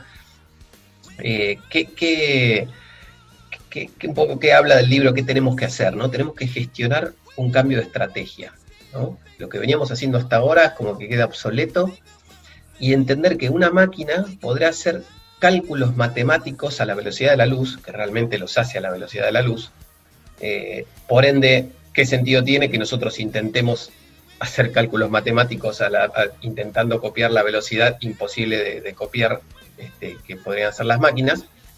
Pero entender que siguen siendo las personas las que tienen ideas que pueden descubrir, este, como así como les dije estas palabras, podrán descubrir otras nuevas palabras que desarrollen otras nuevas tecnologías, ¿no? O sea, se le tiene que ocurrir a alguien, ¿no? Entonces, bueno, a las personas se les van a ocurrir las ideas y quiénes van a proporcionar maestría en las empresas en las que trabajan, ¿no? O sea, una evolución, una experiencia, una empatía para trabajar con gente. O, por ejemplo, eh, el empleo de moda hoy para gestionar esta mega abundancia de datos que hay, datos por todos lados, todos de datos, todo lo que hacemos en los teléfonos celulares, todo lo que hacemos en las computadoras, todo lo que hacemos en todo momento genera datos y esos datos los captan las compañías. Bueno, ¿saben quiénes procesan esos datos? Hay un rol que se llama el Data Scientist o el científico de datos, que es normalmente un este, alguien que estudió estadística, un actuario, eh, es también eh, un, eh, alguien que estudió Big Data, y lo que hace es evaluar esos datos y entender el comportamiento que hay por detrás para poder predecirlo a través de una inteligencia artificial. Bueno, se necesita un ser humano para que genere y desarrolle esos sistemas que lo puedan llegar a hacer. Entonces, parcialmente durante un tiempo vamos a tener a esos seres humanos trabajando en estos nuevos roles. Y para eso va a haber que prepararse. Se, se tiene que estudiar mucho para ser un data scientist. Ahora, el gran punto va a ser que probablemente a los 5, 10, 15 años de esos roles de data scientist va a aparecer una máquina que directamente haga el trabajo de esos científicos, ¿no? Y ahí es donde vamos a estar en problemas, porque decir, bueno, si ya ese rol no lo tenemos más, bueno, ¿qué nos queda? Bueno, nos queda todavía escribir libros, Eh, Como recién hablábamos de tu libro, Inés. O sea, escribir libros, escribir novelas, contar historias, cuidar a los hijos, cuidar a las personas, eh, todo lo que tenga que ver con hacernos más humanos, todo lo que tenga que ver con el arte, va, no lo van a poder hacer las máquinas. Pero para eso como que nos tenemos que reconstruir, nos tenemos que reinventar, ¿no? Entonces, este, la pregunta es si todos podrán adaptarse o reinventarse. ¿Qué piensan? ¿Estamos preparados para adaptarnos o reinventarnos? Y digamos, yo pienso que si fuera una cosa de un día para el otro, no. Pero no sé, trato de pensar en lo que le sucedió a nuestros padres, a nuestros abuelos, que la verdad es que han vivido un cambio tan, pero tan gigantesco, al menos, eh, no sé, el cambio, la revolución de lo que es la comunicación.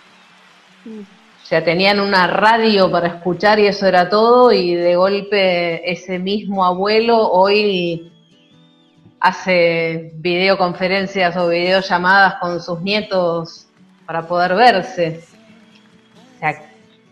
Pienso que de alguna manera el hombre se va adaptando. O sea, nos vamos a estresar al extremo, pero de alguna forma nos vamos a adaptar o reinventar. A la larga, de sí. alguna forma sí. Sí, de alguna manera sí. Algunos, Bueno, me das algún- un poquito de ilusión. algunos tienen más Porque yo- facilidad que otros, pero bueno.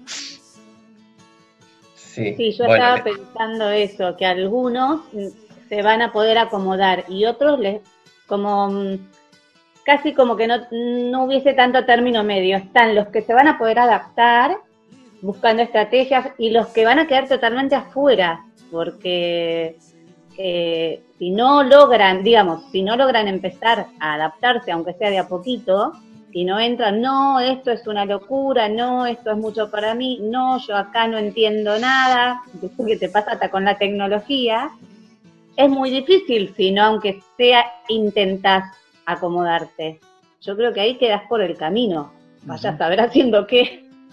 Bueno, ahí Inés, te cuento un poco que estás bastante en línea con lo que plantea Harari, y era lo que les quería contar, que en su libro, este Homo Deus que les hablé, que habla del futuro del ser humano, dice que el futuro del ser humano pasará del Homo sapiens, que es lo que somos hoy, digamos, la especie Homo sapiens, a, la define como el Homo Deus, que es el título de su libro, ¿no?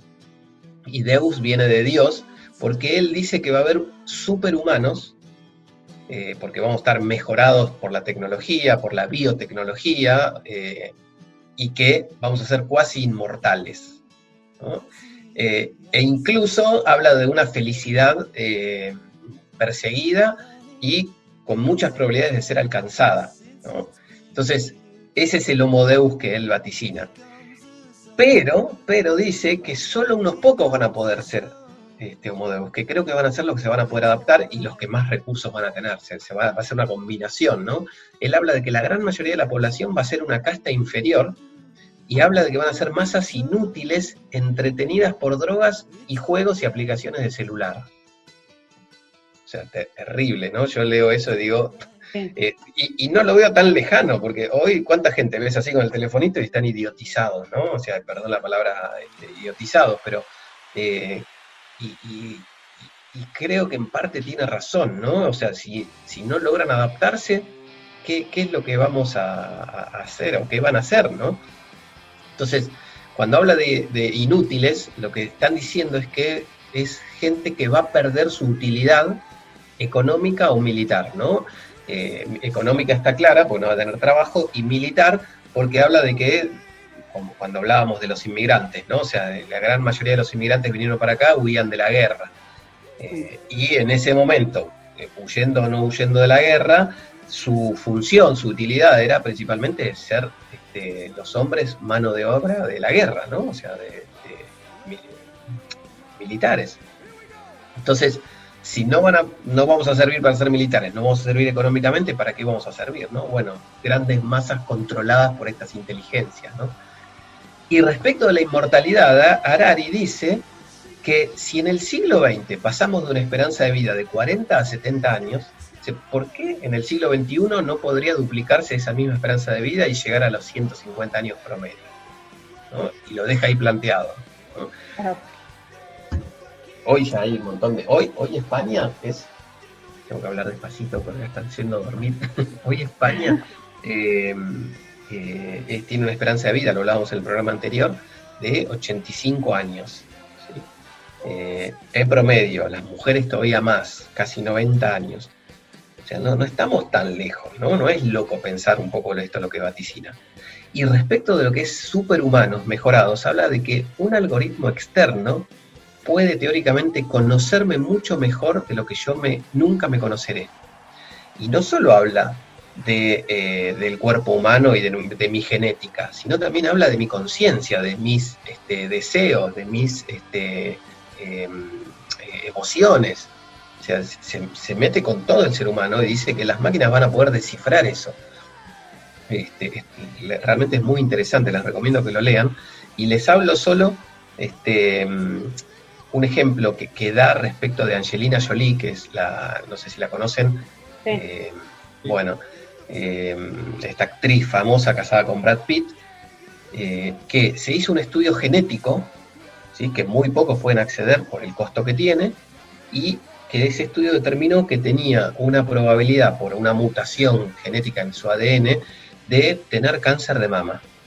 ¿Sí? basado en que su madre, su abuela y no sé cuántos parientes lo habían tenido y que por el estudio le daba que tenía una alta probabilidad de que la tuviera. Pero no tenía ningún síntoma ni nada. Y ella decidió en forma anticipada hacerse una mastectomía.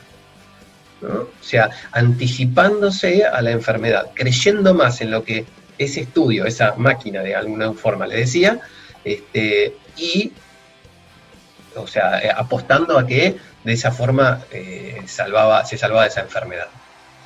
Entonces, un poco plantea con ese ejemplo diciendo, imagínense que tengamos super máquinas que nos puedan hacer estos estudios de ADN, que nos puedan hacer escaneos perfectos de nuestro cuerpo y nos vayan mejorando de forma tal de que no nos enfermemos nunca o casi nunca. O sea, por eso habla de una cuasi inmortalidad, ¿no? No se sabe, no se sabe hasta dónde puede llegar. El tema es eh, a qué nivel está todo eso accesible, ¿no? Y quién tiene, quién llega a, acceder a eso.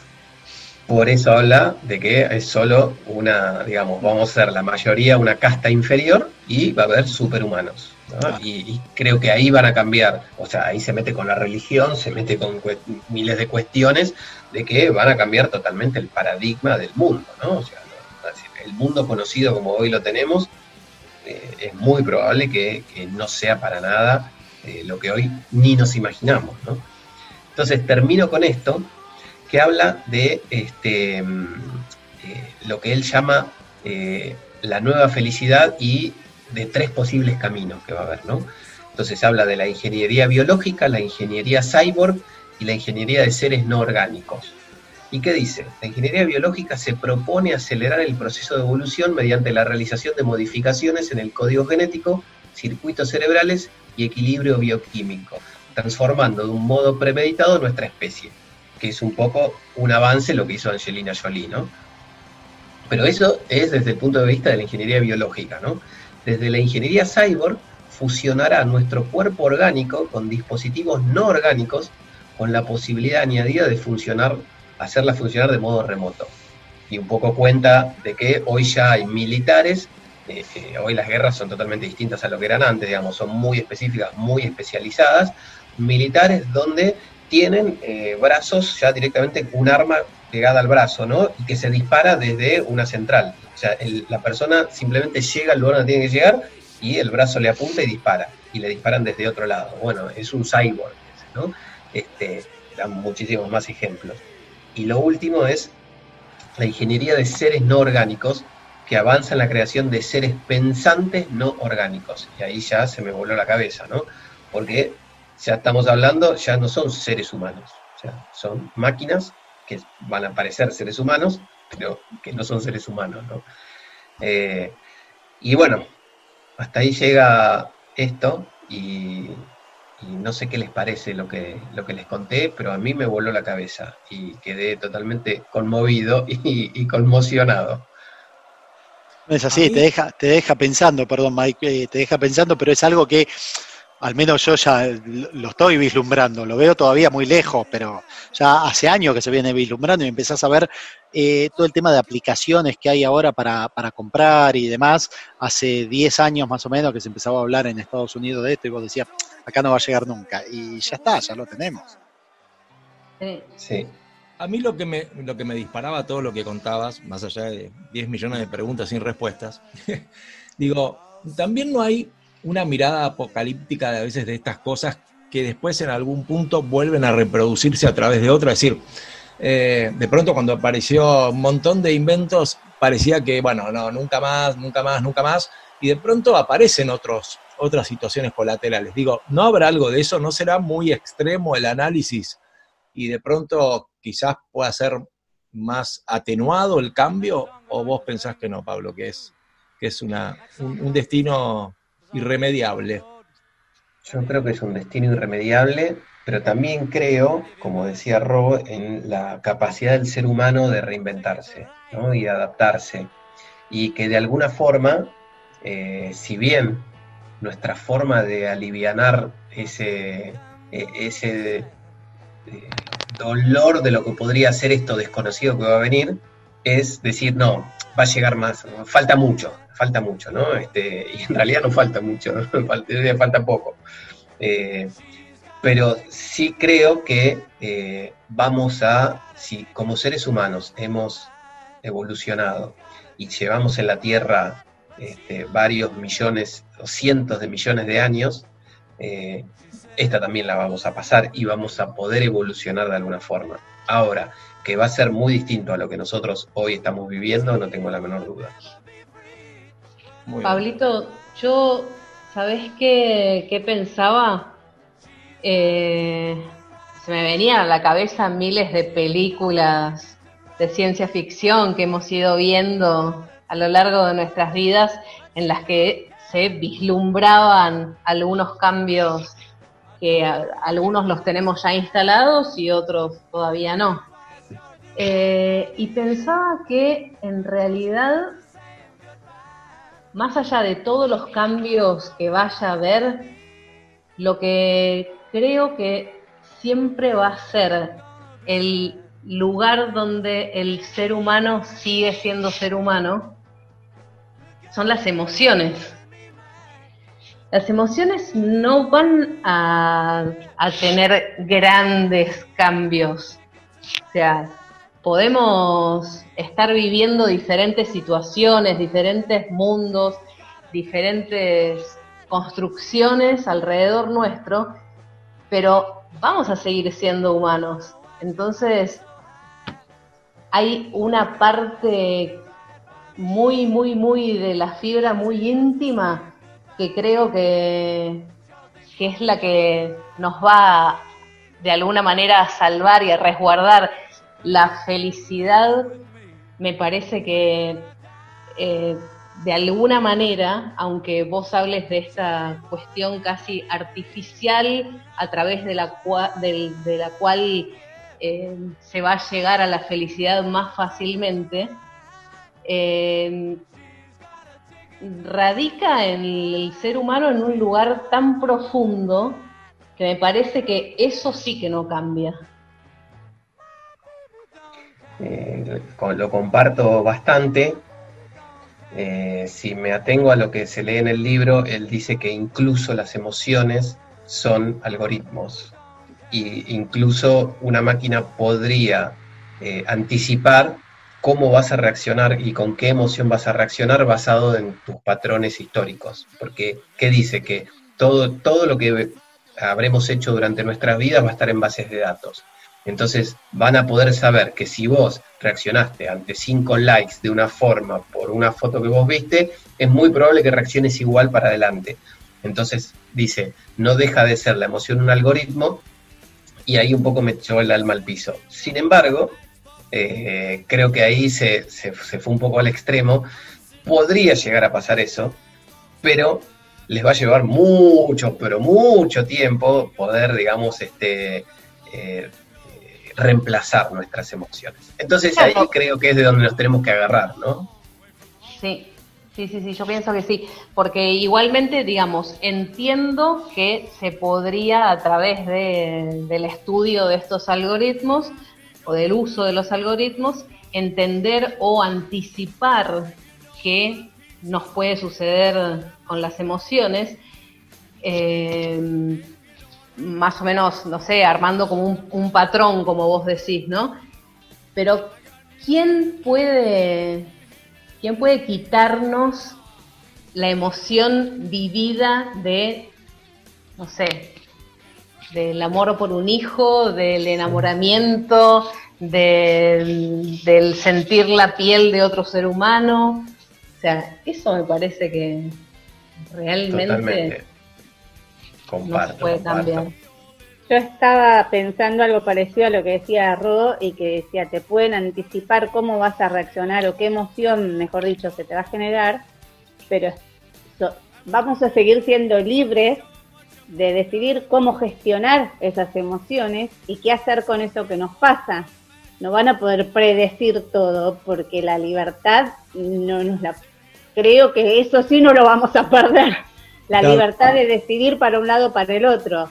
Exactamente. Y te digo más, yo- complicado adivinar lo que piensan las mujeres que los hombres, porque los hombres somos... con dos líneas lo van a entender, pero para las mujeres va a ser más complejo. No, no bueno, creo- pero Mike, estamos en problemas entonces porque las máquinas van a arrancar con los hombres, van a arrancar con nosotros primero. más fácil. Somos más fáciles, ¿no? A decir, mira, esto tirar una pelota y un chorizo y ya está. bueno, me gustaría cerrar Dale, un poco linkeando lo- los dos bloques, ¿no? De, de que yo creo que mm, no, no sé qué va a pasar, ¿sí? Puede pasar lo peor, puede pasar lo mejor, puede, puede, no importa, digamos. Lo que sí creo que esta es una oportunidad de hacer un viaje interior, de viajar a lo más profundo de nosotros, conocernos a nosotros mismos, descubrir la razón, el propósito de la vida, eh, la razón por la cual hemos llegado a esta vida, para lo que estamos, este, eh, por la cual vinimos acá a, a, este, a sorprendernos de lo que podemos hacer antes de que las máquinas lo hagan por nosotros. Entonces, que esto nos despierte el sentido de urgencia de decir, tenemos que hacer el viaje espiritual ya. Eso es lo que seguro, seguro, ninguna máquina va a poder hacer. Y si lo intentan hacer, nosotros ya estemos en un estado en el cual, y a mí sabes qué, mucho no me importa si vos lo estás haciendo y me estás prediciendo, porque yo, como bien decías Inés, voy a tener la libertad de elección de decir, y a mí qué me importa si vos creías que yo iba a comprar lo que vos querías comprar. No lo voy a Claro. comprar. Y si querés lo compro igual, pero no me importa, porque mi felicidad no va a pasar por ahí. Este, creo que esa es nuestra oportunidad. Bueno, yo para terminar esto diría que ya van más de 60 días con el viaje que estamos haciendo, así que si puedes aflojar con el coronavirus, prometemos que lo vamos a hacer igual, pero aflojemos un poco, te pido por favor. Bueno, me encantó el, el segmento, Pablo, ¿eh? Me encantó. Muy, muy bueno. alegro, Nos sacudiste la cabeza, te voy a decir, ¿eh? Nos dejás pensando. Terrible, terrible. No es la idea, ¿no? Pienso, luego existo, no me dicen que ese es el Sí, bloque. sí, sí, sí, sí. ¿Te la creíste en serio, nene? Bueno, que nos siga acompañando si Dios quiere y vamos al bloque de Fernando Reta eh, que tiene que ver con el buen vivir. Ya volvemos.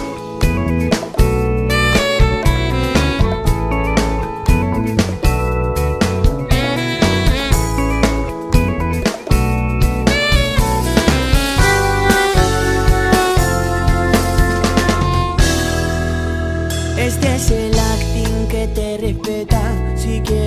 Yo seguiré caminando en topper y joguineta. Y si te vienen tratando entre algodones, una aspirineta vencida te regala nociones. Y un poco sí porque también la extraño y un poco no lo puedo dejar. Y un poco sí, un poco no, un poco sí también, un poco sí, coco no. En avenidas un poco sí, un poco no, también. En avenidas.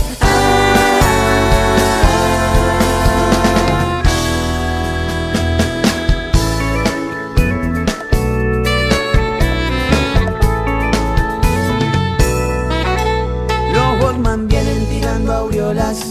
La calle es la pista, Araos, Nicaragua, sandinista. Voy recogiendo el lindo sol que tira flores, el ritual burgués que me mantiene con placer. Como te ven, te maltratan, a la primera te sacan, pero en avenidas podés caminar. Un poco sí, un poco no, un poco sí también, un poco sí, coco no. En avenidas un poco sí, un poco no, poco sí también.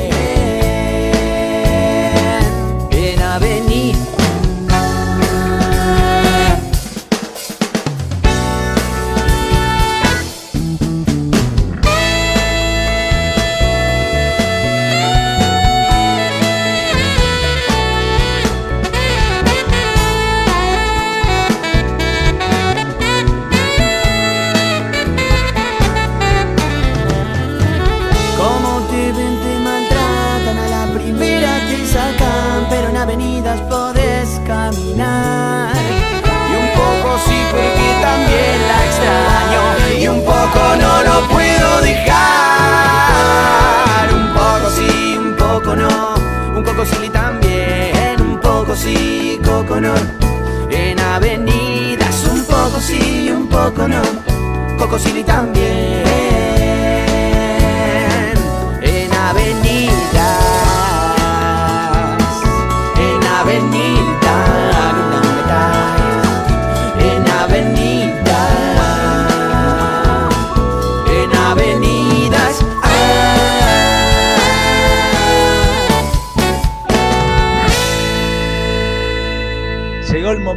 Para, del buen vivir, llegó el momento donde Fer nos invita. Todo esto es fantasía, lamentablemente no ha concretado nunca Fer todo esto en una realidad, o sea, todo es muy virtual, ahora más virtual que nunca, pero supongo que la algún- pandemia, la pandemia nos complicó la vida. Eh, les presento a Fernandito Reta a cargo del bloque del buen vivir, que me encanta escucharlo. Dale, Fer. ¿Cómo les va? ¿Cómo andan? ¿Qué tal, Fer? Bueno, hoy Esperando este momento. Sí, es más, yo ya empiezo a sentir un, ar- un aroma acá en el aire, mira. Sí.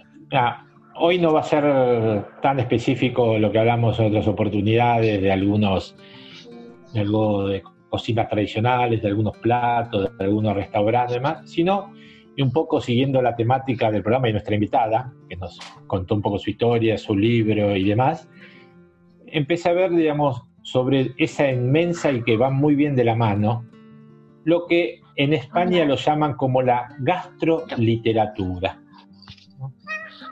¿Qué significa esto? Es gastronomía y literatura. Entonces empecé un poquitito a buscar eh, qué encontraba de todo esto, porque bueno, uno sabe que en, en todos los libros y después llevados a las películas veíamos que está muy de la mano todo eso. Entonces teníamos, encontramos que el mundo de la literatura tenía mucho que decir sobre gastronomía. Dice, repasamos personajes, autores, libros, leyendas y costumbres en busca de la comida y la bebida que nace de las letras. Gastronomía y literatura siempre han ido de la mano. Grandes personajes literarios de la historia han mostrado una pasión desmedida por la comida, y así lo han reflejado numerosos autores en sus obras. Pero bueno, ahí podemos empezar a nombrar quién no leyó alguno, no sintió nombrar alguna de las historias de el detective Pepe, Gar- Pepe Carvalho. Sí, En el, en el mismo, en el mismo Quijote nuestro se habla también de eso. En los Juegos de los Tronos, hasta en Asterix, las famosas historietas de Asterix y Obelix, todos han demostrado ser auténticos gourmet y apasionados del comer, ofreciéndonos a través de sus relatos una imagen de la gastronomía de cada región a lo largo del tiempo. Pero como les decía, libros, historias y leyendas son un fiel reflejo culinario de los propios autores. Y ahí podemos empezar a, y acá también los invito a ustedes a, a ver si recuerdan alguno más. Yo puedo, podemos citar algunos ejemplos que uno me vinieron a la memoria y los empecé a buscar también, ¿no? Por ejemplo, ¿quién no recuerda la famosa novela de Herman Melville, Moby Dick? Todos recuerdan Moby Dick, ¿no? Sí. Dice que Moby Dick es considerada como una de las más grandes obras de la literatura inglesa, aunque su, su autor, Herman Melville, nunca conoció en vida este reconocimiento. Dicen que al ser publicado apenas vendió unos cientos de ejemplares y solo tras su muerte del escritor americano recibió la atención que se merecía. Pero bueno, hoy en día todos conocemos la historia de la persecución de, obsesiva de la ballena blanca, pero pocos saben que Melville hizo un alegato dentro de su libro de una de sus recetas favoritas. Dice que era un enfermo y un apasionado de la sopa de almejas. Dice que en su libro habló muchísimo, entre otras cosas y demás, y hablaba de un guisado de pescado y demás que terminó siendo la, la sopa de almejas. Si vamos a otra cosa un poquito más reciente, las increíbles dulces de Willy Wonka y su fábrica de chocolate. ¿no? El mítico Ay, libro, sí. Sí. ese mítico libro y sus adaptaciones al cine crearon todo un fenómeno alrededor de los dulces, caramelos y chocolates. Si se acuerdan, esa famosa libro y película que después se fue llevada al cine como agua para chocolate. Sí, espectacular. Popular. Desde 1900 De Isabel Allende. Sí. desde su aparición, digamos, la, la novela Como agua para chocolate se convirtió en todo, todo un canto a la cocina tradicional y familiar mexicana en todo el mundo. Sí. Dice que fue ambientada en Piedras Negras, en México, y con un trasfondo de revolución y conflictos sociales. Como agua para chocolate usa la comida también como metáfora de los propios sentimientos de los personajes. Las recetas tradicionales forman parte fundamental de la estructura narrativa, ya que en cada capítulo se abre con una de ellas. La realidad, la magia y la gastronomía se dan la mano. Fue esta novela que fue llevada después con gran éxito al cine por Alfonso Arau, ¿no? Pero sinceramente después habla mucho más de todos esos platos, además de cocina mexicana que se fueron viendo en la novela. Esto realmente no lo conocía, pero sí está muy de la mano, digamos, todos los comisarios, los detectives, como dijeron Pepe Carvalho y demás, siempre tenían su lado ahí relacionado con la comida y, el, y la bebida también. George Simonson llegó a escribir más de 75 novelas protagonizadas por el comisario Maigret. No sé si lo sintieron nombrar. ¿no? Era un detective apasionado de la cocina francesa y aparte buen gran tomador de cerveza. Dice que como buen policía lo cierto es que Maigret no paraba mucho por, por su casa a comer, aunque las veces en que lo hacía su mujer había preparado siempre una buena comida o una cena de primera. Hay que tener en cuenta que estamos hablando de los años 40 y 50. Cuando no se comía en casa, el comisario visitaba los mejores bistró del barrio. El paladar era algo muy importante para él y lo llegaban a igualar casi como otro personaje que hablamos antes, que fue Pepe Carvalho o también el comisario Montalbano, otro personaje de la literatura italiana. En varias historias demuestra su pasión por la cerveza, pero también por el vino.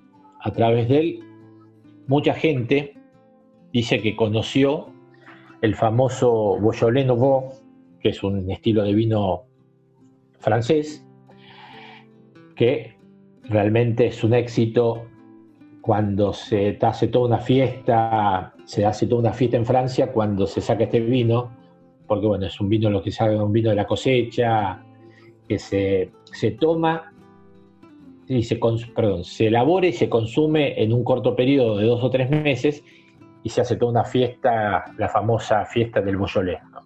Pero bueno, y también dice que hizo muy famosos unas gruesas salchichas de cerdo muy condimen- condimentadas que se guardan en gelatina y se hacen la- a la parrilla al horno. Eso lo inmortalizó mucho acá el comisario Magritte en sus novelas. Pero bueno, lo nombramos a Pepe Carvalho, un Sí. detective realmente hedonista, ¿no?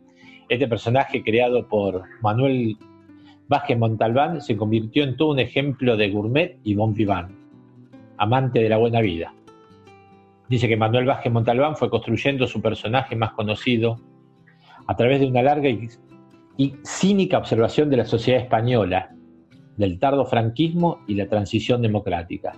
A través de él pudo despacharse a su gusto sobre numerosos elementos de la política y la realidad cultural de su época, desde su pasado comunista a su desencanto, a su desencanto perdón, y contradictorios últimos años. Pero si algo caracteriz- caracterizó a este de- detective de numerosas facetas fue su pasión por la comida y la bebida.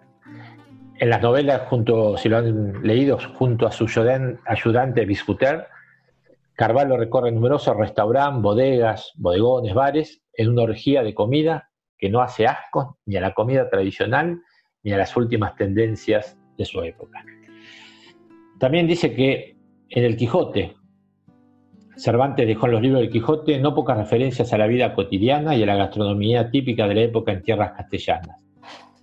Se pueden encontrar muy pocas, eh, bastantes referencias, perdón, al buen beber y al buen comer. Hay una frase del libro que dice, come poco y cena más poco, que la salud de todo el cuerpo se fragua en la oficina del estómago. Algo que para el pobre Quijote con su aspecto no transmitía ¿no? un claro contraste con la pasión Era- por darle... El Quijote, Fer. ¿Cómo, cómo? Era un esqueleto gordo el, el Quijote. Bueno, justamente contrasta con lo que dice con la pasión ¿no? de su fiel compañero Sancho Panza. Pero bueno, dice... El que honor lo hacía Sancho en el Panza. Dice que no hay que, ya al principio del libro, ¿no? Eh, hace mucha referencia eh, sobre, dice, una olla de algo más que vaca que carnero, salpicón, las más noches, duelos y quebrantos los sábados, lenteja los viernes, algún palomino de añadidura los domingos. Siguiendo un poquito con estos célebres autores, bueno, ¿quién más? Y uno de los, creo que de los más famosos, Bon Vivant, que fue Alejandro Dumas, ¿no? Es decir, conocido como un gourmet literario. Dice que el conocido autor francés de novelas, de novelas históricas y de aventuras se hizo de una notable fama como amante de la buena vida de la noche parisina. Dice que cuando empezó a ganar dinero, demostró una gran pasión por la buena vida, las mujeres, el vino, las comidas y el juego. Así era Dumas, dice, un personaje gigantesco en un París lleno de oportunidades, un autor enamorado de la historia y de la diversión, un bohemio que no tenía problemas en arremangarse las mangas de la camisa y entrar como un loco en la cocina para preparar sus propias recetas. Dicen que Dumas siempre argumentó y decía, los escritores tenían una sensibilidad especial para apreciar los detalles de la vida, y en especial los de la mesa. De hecho, dice, existe un libro de cocina escrito por él. Dice que en él recoge algunos de sus mejores platos, junto con notas sobre gastronomía francesa y otros países. Si bien es cierto que este libro dicen que apareció de manera póstuma bajo el título de Gran Diccionario de Cocina, dice que por lo visto Dumas no solo cocinaba en casa, sino que le, gustaba entrar a curiosar en las cocinas de los famosos restaurantes. Otro, y entrando un poquitito también en las novelas un poco más infantiles, ¿quién nos recuerda la hora del té en Alicia de los Países de las Maravillas? Pocos rituales gastronómicos son tan conocidos en el mundo entero como la pausa para el té británico. Dice un momento en que Lewis Carroll satirizó en su libro más conocido. Lewis Carroll, amiga de las tradiciones y los rituales, no pudo evitar introducir una particular fiesta del té en Alicia en el País de las Maravillas, su inmortal obra de 1865. Como en toda esta obra nos encontramos una versión satírica y burlesca de los habituales meriendas al aire libre, encorsetadas y aburridas. Es más, Carroll se acerca a las ceremonias del té típicas de los más pequeños, en lo que solo se sirve té imaginario en personajes irreales. La zona del té, en el cuento de Alicia, está enfrentada a una casa baja bajo un árbol, Allí han dispuesto una larga mesa con teteras y tazas. Para que los que únicamente estaban ahí sentados era la liebre marcera, el sombrero loco y un lirón. Alicia se, se sienta con ellos y comienza un juego de certificas, típica de la obra de Carlos. Y así podemos seguir enumerando distintas cosas. Por ejemplo, en Harry Potter aparecen muchísimos cocinas, en algunos casos platos imaginarios, pero se da mucha, bastante eh, interpretación a, a la cocina. Hay una obra que es los diferentes, en Juego de Tronos, ahí se aparecen las distintas cocinas de distintas partes del mundo, ahí se habla mucho de ellos. Y después, un poco pensando y en, cómo en esto que hablamos al principio, ¿no? Como que, que van de la mano la literatura y la gastronomía, digo, un poco pensar y cerrar este, este bloque pensando en esos lugares que se hicieron tan famosos en el mundo, de los famosos cafés literarios. Acá, como el Café Gijón, una historia viva de la literatura española, el Café Literario en San Petersburgo, donde ahí se han juntado de los grandes literatos de todo el mundo a grandes inclusive estrellas de Hollywood, y sin irnos más lejos, acá en Argentina, casos como el Café Tortoni, clásica y moderna, un lugar que hemos perdido ya hace un tiempo atrás, pero fue un lugar literario y bueno, ya el Café La, Café La P, también donde ahí se juntaban varios, la esquina de Homero Mansi, Vos sabés, el Fer, que barrio de Boedo, te voy a comentar algo, Fer. Eh, yo soy un fanático de Fontana Rosa, ajá, en, en Rosario, ¿no? del Cairo. Me impre- Cairo, correcto. pasado, nunca me había pasado, de ver un bar, no sé si fue de casualidad, no sé, pues, me pasó, me impresionó, estaba el bar lleno de mesas y todo el mundo o escribía o leía. Impresionante. También. O sea, ver a todos estudiantes, eh, digamos, eh, gente ya mucho más grande, todos tenían o un libro o estaban escribiendo algo. Me impresionó. Y es enorme, no sé si ustedes lo conocen, es enorme el Cairo, es un bar Sí, bastante. sí, yo estaba en Rosario por, de viaje por trabajo y tenía la oportunidad de pasar, aunque sea pasé por ahora, entrar y tomar un café, ¿no? Sí, sí, sí. sí. Eh, porque, bueno, hay un lugar que en su momento, el año pasado en estos bloques, cuando empezamos a hablar de restaurantes, creo que lo, lo mencionamos, un reducto en Boedo también, pan y teatro, es decir, un lugar que de una gente, una familia mendocina que empezó ahí dando clases de teatro y terminó, digamos, haciendo esta sinergia de gastronomía, arte y demás, eh, que bueno, terminó siendo hoy, después abriendo otro local más en pleno barrio de Boedo y con un éxito terrible, ¿no? Pero bueno, un poco era esto hoy pensando en Muy la bueno. literatura, traer alguna de cómo está siempre relacionado lo que es la, la gastronomía y la literatura y bueno, tenemos muchos más ejemplos para, para seguir compartiendo y hablando, ¿no? Me encantó, me encantó. Y hablando de, de- de gastronomía, eh, Inés, ¿qué van a comer hoy? ¿O Ro, tienen algo, al- algo rico, Rolfi, Fer? ¿Se sabe que van a comer o las van a sorprender? Sí. ¿Sorprender? Bueno, yo o a mí ya, delivery? A mí ya me están, yo que me dedico acá un poco lo, básicamente a la cocina también acá en casa en la época de cuarentena y, a- y, bueno, vamos a decir que fuera de época también, ¿no? Pero no me está escuchando mi señora ahora. Sí, sí, yo tengo, me está esperando, ¿Qué? me está esperando. Dígalo, dígalo. No digo, a ver, no digo lamentablemente, ¿no? Pero viste, a mí no me gusta ser demasiado esquematizado con la cocina, pero bueno, dada la situación y demás, los lunes, cierto, los martes, bueno, hoy, mar, hoy miércoles, perdón, nos toca pollo, así que vamos a ver, la base es pollo. ¿En qué variante? ¿En qué variante? A mí me toca. Exactamente, vamos. Compro. Vamos a ver en qué, lo, en qué lo hago, pero hoy es pollo. Compro, Fer. Bueno, ¿Vos, yo decía cuando, cuando- Perdón, dale, Rob. No, no, dale vos, dale vos, Rolfi, perdón, perdón, dale vos. No, decía cuando empezó a hablar Fer que sentía el aroma, pues empezaba a subir el aroma del, del tuco de la salsa. Hoy, hoy nos toca eh, ravioles con salsa boloñesa. Así que ya, ya el, el- el tufillo ya está por acá y ya me está diciendo bajá, bajá, bajá. No, acá todavía re- recién, recién voy a empezar. Rosario, Chicos, yo les voy a dar el menú menos, pero menos tentador de la cuarentena, porque hoy a la noche me toca sopa de, no sé si se puede Caracol. decir la marca, pero Herbalife. Qué loco.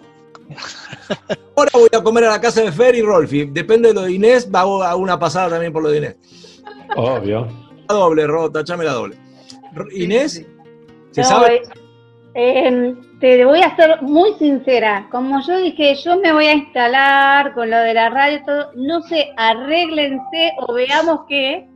Recién pasó uno de los chicos y la venía como diciendo, no sé, empezó a ocuparte. La realidad es que todos ayudan y todos cocinan y cocinan muy bien. Entonces, los vamos Ah, turnando, que eso está bueno.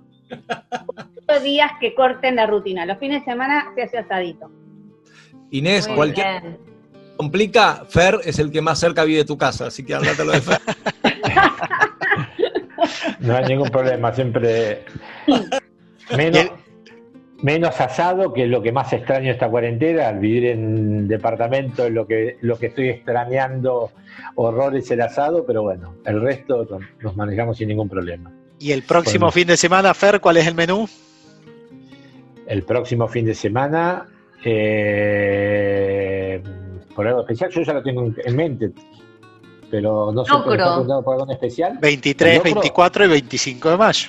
Ah, pero Apa, me parece que ¿eh? voy a. Sí, ¿No? pero me parece que no porque pasé el otro día por la carnicería y me tenté que no encontraba mucho chorizo colorado, pancete y demás, y que me compré unas lentejas, me parece que salen unas lentejas.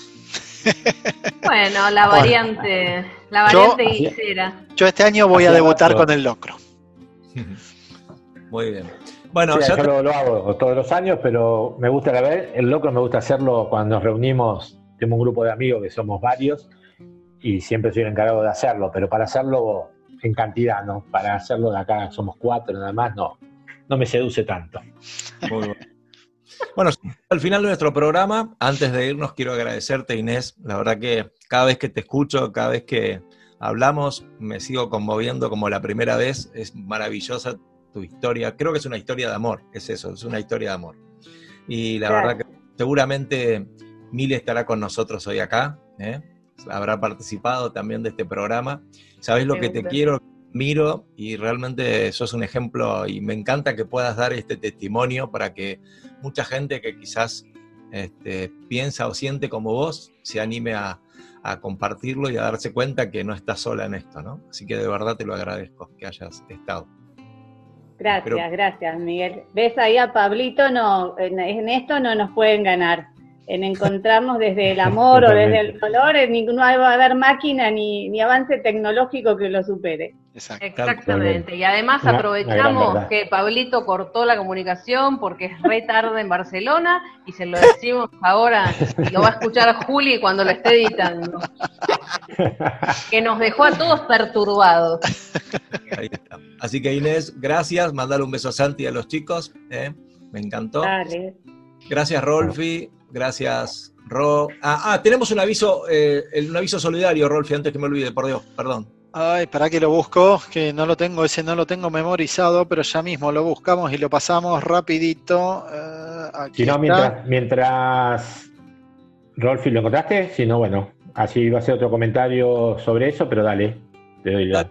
No, ¿Lo dale, eh, yo tengo uno acá y seguramente el tuyo, Fer, es por otro, por otro tema que también lo, lo pasamos al final. No, simplemente, simplemente lo mío es confirmar que, si bien ya desde el bloque, desde la Unión de Padres, desde, bueno, el área nuestra de solidaridad, pero lo hemos compartido con toda la Unión de Padres del colegio, el día de mañana, eh, jueves, estamos entregando una donación de alimentos a la capilla, digamos, del barrio que está muy, de- muy cerca al Colegio Plácido Marín. En realidad lo que hoy se está dando de comer no solamente es a la familia del, colegio del Plácido Marín, de nuestro grupo educativo, sino también a familias del barrio. Ahí está coordinando todo la parroquia que, está, que depende del colegio. Así que con todos esos fondos que hemos veníamos juntando y con la fa- con colaboración de la familia, con lo recaudado en las ferias del baúl, en el buffet que todos trabajábamos y demás, bueno, pudimos hacer una compra importante de alimentos que el día de mañana eh, estamos entregando en la parroquia. Buenísimo.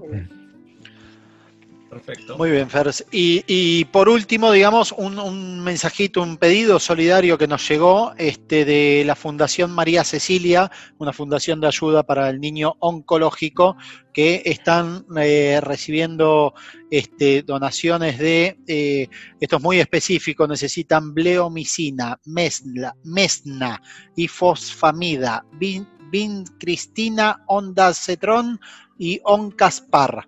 Así que si alguien tiene alguno de estos medicamentos, puede contactarse directamente a donaciones.fmc.org.ar o directamente al teléfono 4742-5640. Repetimos, es para la Fundación María Cecilia de Ayuda al Niño Oncológico. Repito el número de teléfono 4742-5640. Después, Rolf, Rolfi, a ese teléfono la gente puede llamar y preguntar los nombres de esas drogas. Sí, o también pues son bastante, algún lugar? son bastante difíciles. pues son los, vamos, los vamos a ¿no? publicar también, los vamos a publicar en, en el Instagram y el Facebook de la radio, donde solemos publicar el, el programa, lo vamos a publicar también ahí un flyer donde está bien el detalle de a dónde contactarse y qué es lo que están necesitando. y después, Rolfi, Sí. fíjate si, si le pregunta a, preguntar a Hernán Armenti si lo podemos publicar en fútbol de, de padres, que me parece que es un buen motivo, ¿no? Si se puede. ¿Cómo no? Bueno, De gracias a todos. forma, no, perdón, digo, de forma muy elegante, Rote dijo, Rolfi, no te entendimos nada. Viste, te lo dijo de forma muy elegante. Así es. Traté, Así es. traté de, de rescatar alguno de los nombres y dije, la verdad que no me quedó ni uno. Y una, una última cosita es eh, un mensaje de uno de los integrantes de nuestra comunidad, o sea, no un mensaje de él, sino un mensaje nuestro de apoyo para él y fuerza. Estamos rezando todos por Correcto. Facu Maroño, este, que está internado eh, con una, una trombosis, lo van a estar eh, operando el próximo viernes. Eh, así que bueno, él está con el ánimo muy arriba y demás, eh, pero bueno, el rezo nuestro y nuestra fuerza eh, siempre, siempre ayuda, acompaña, viene bien, así que te seguimos apoyando, Claro. Facu, desde acá. Toda la comunidad Eso, está con vos, a tu, a tu lado y haciendo fuerza para que la intervención que vas a pasar el día viernes salga bien y pronto estés de, de vuelta en tu casa. Ahí está. es. Arriba, Facu, eh, te queremos, hermano. Perdón, perdón, quería hacer un agradecimiento que hoy me olvidé a Tomás Guala, que es el que me está ayudando, que es editor, escritor, hablando de literatura también, eh, con esto del formato del ebook, porque bueno, estas tecnologías donde también nos metió Pablito en el tema, eh, Sí, uno va tratando de dominar, pero bueno, así que Tommy Guala, un capo que me tiene una paciencia, así que si Dios quiere, la semana que viene ya estará todo. ¿Que me vas a decir, me vas a decir sin él lo hubieses podido hacer? ¿Es verdad eso? Seguro, ¿no? No, no, sin él creo que esta sí que no podía. Otras cosas sí, pero esto sin él no hubiese podido. Tal cual, tal cual. Bueno, gracias. Nos vemos la semana que viene. Que Dios lo bendiga a todos y chau, chau. Chau. Vamos de fuego en fuego, hipnotizándonos. Y a cada paso sientes otro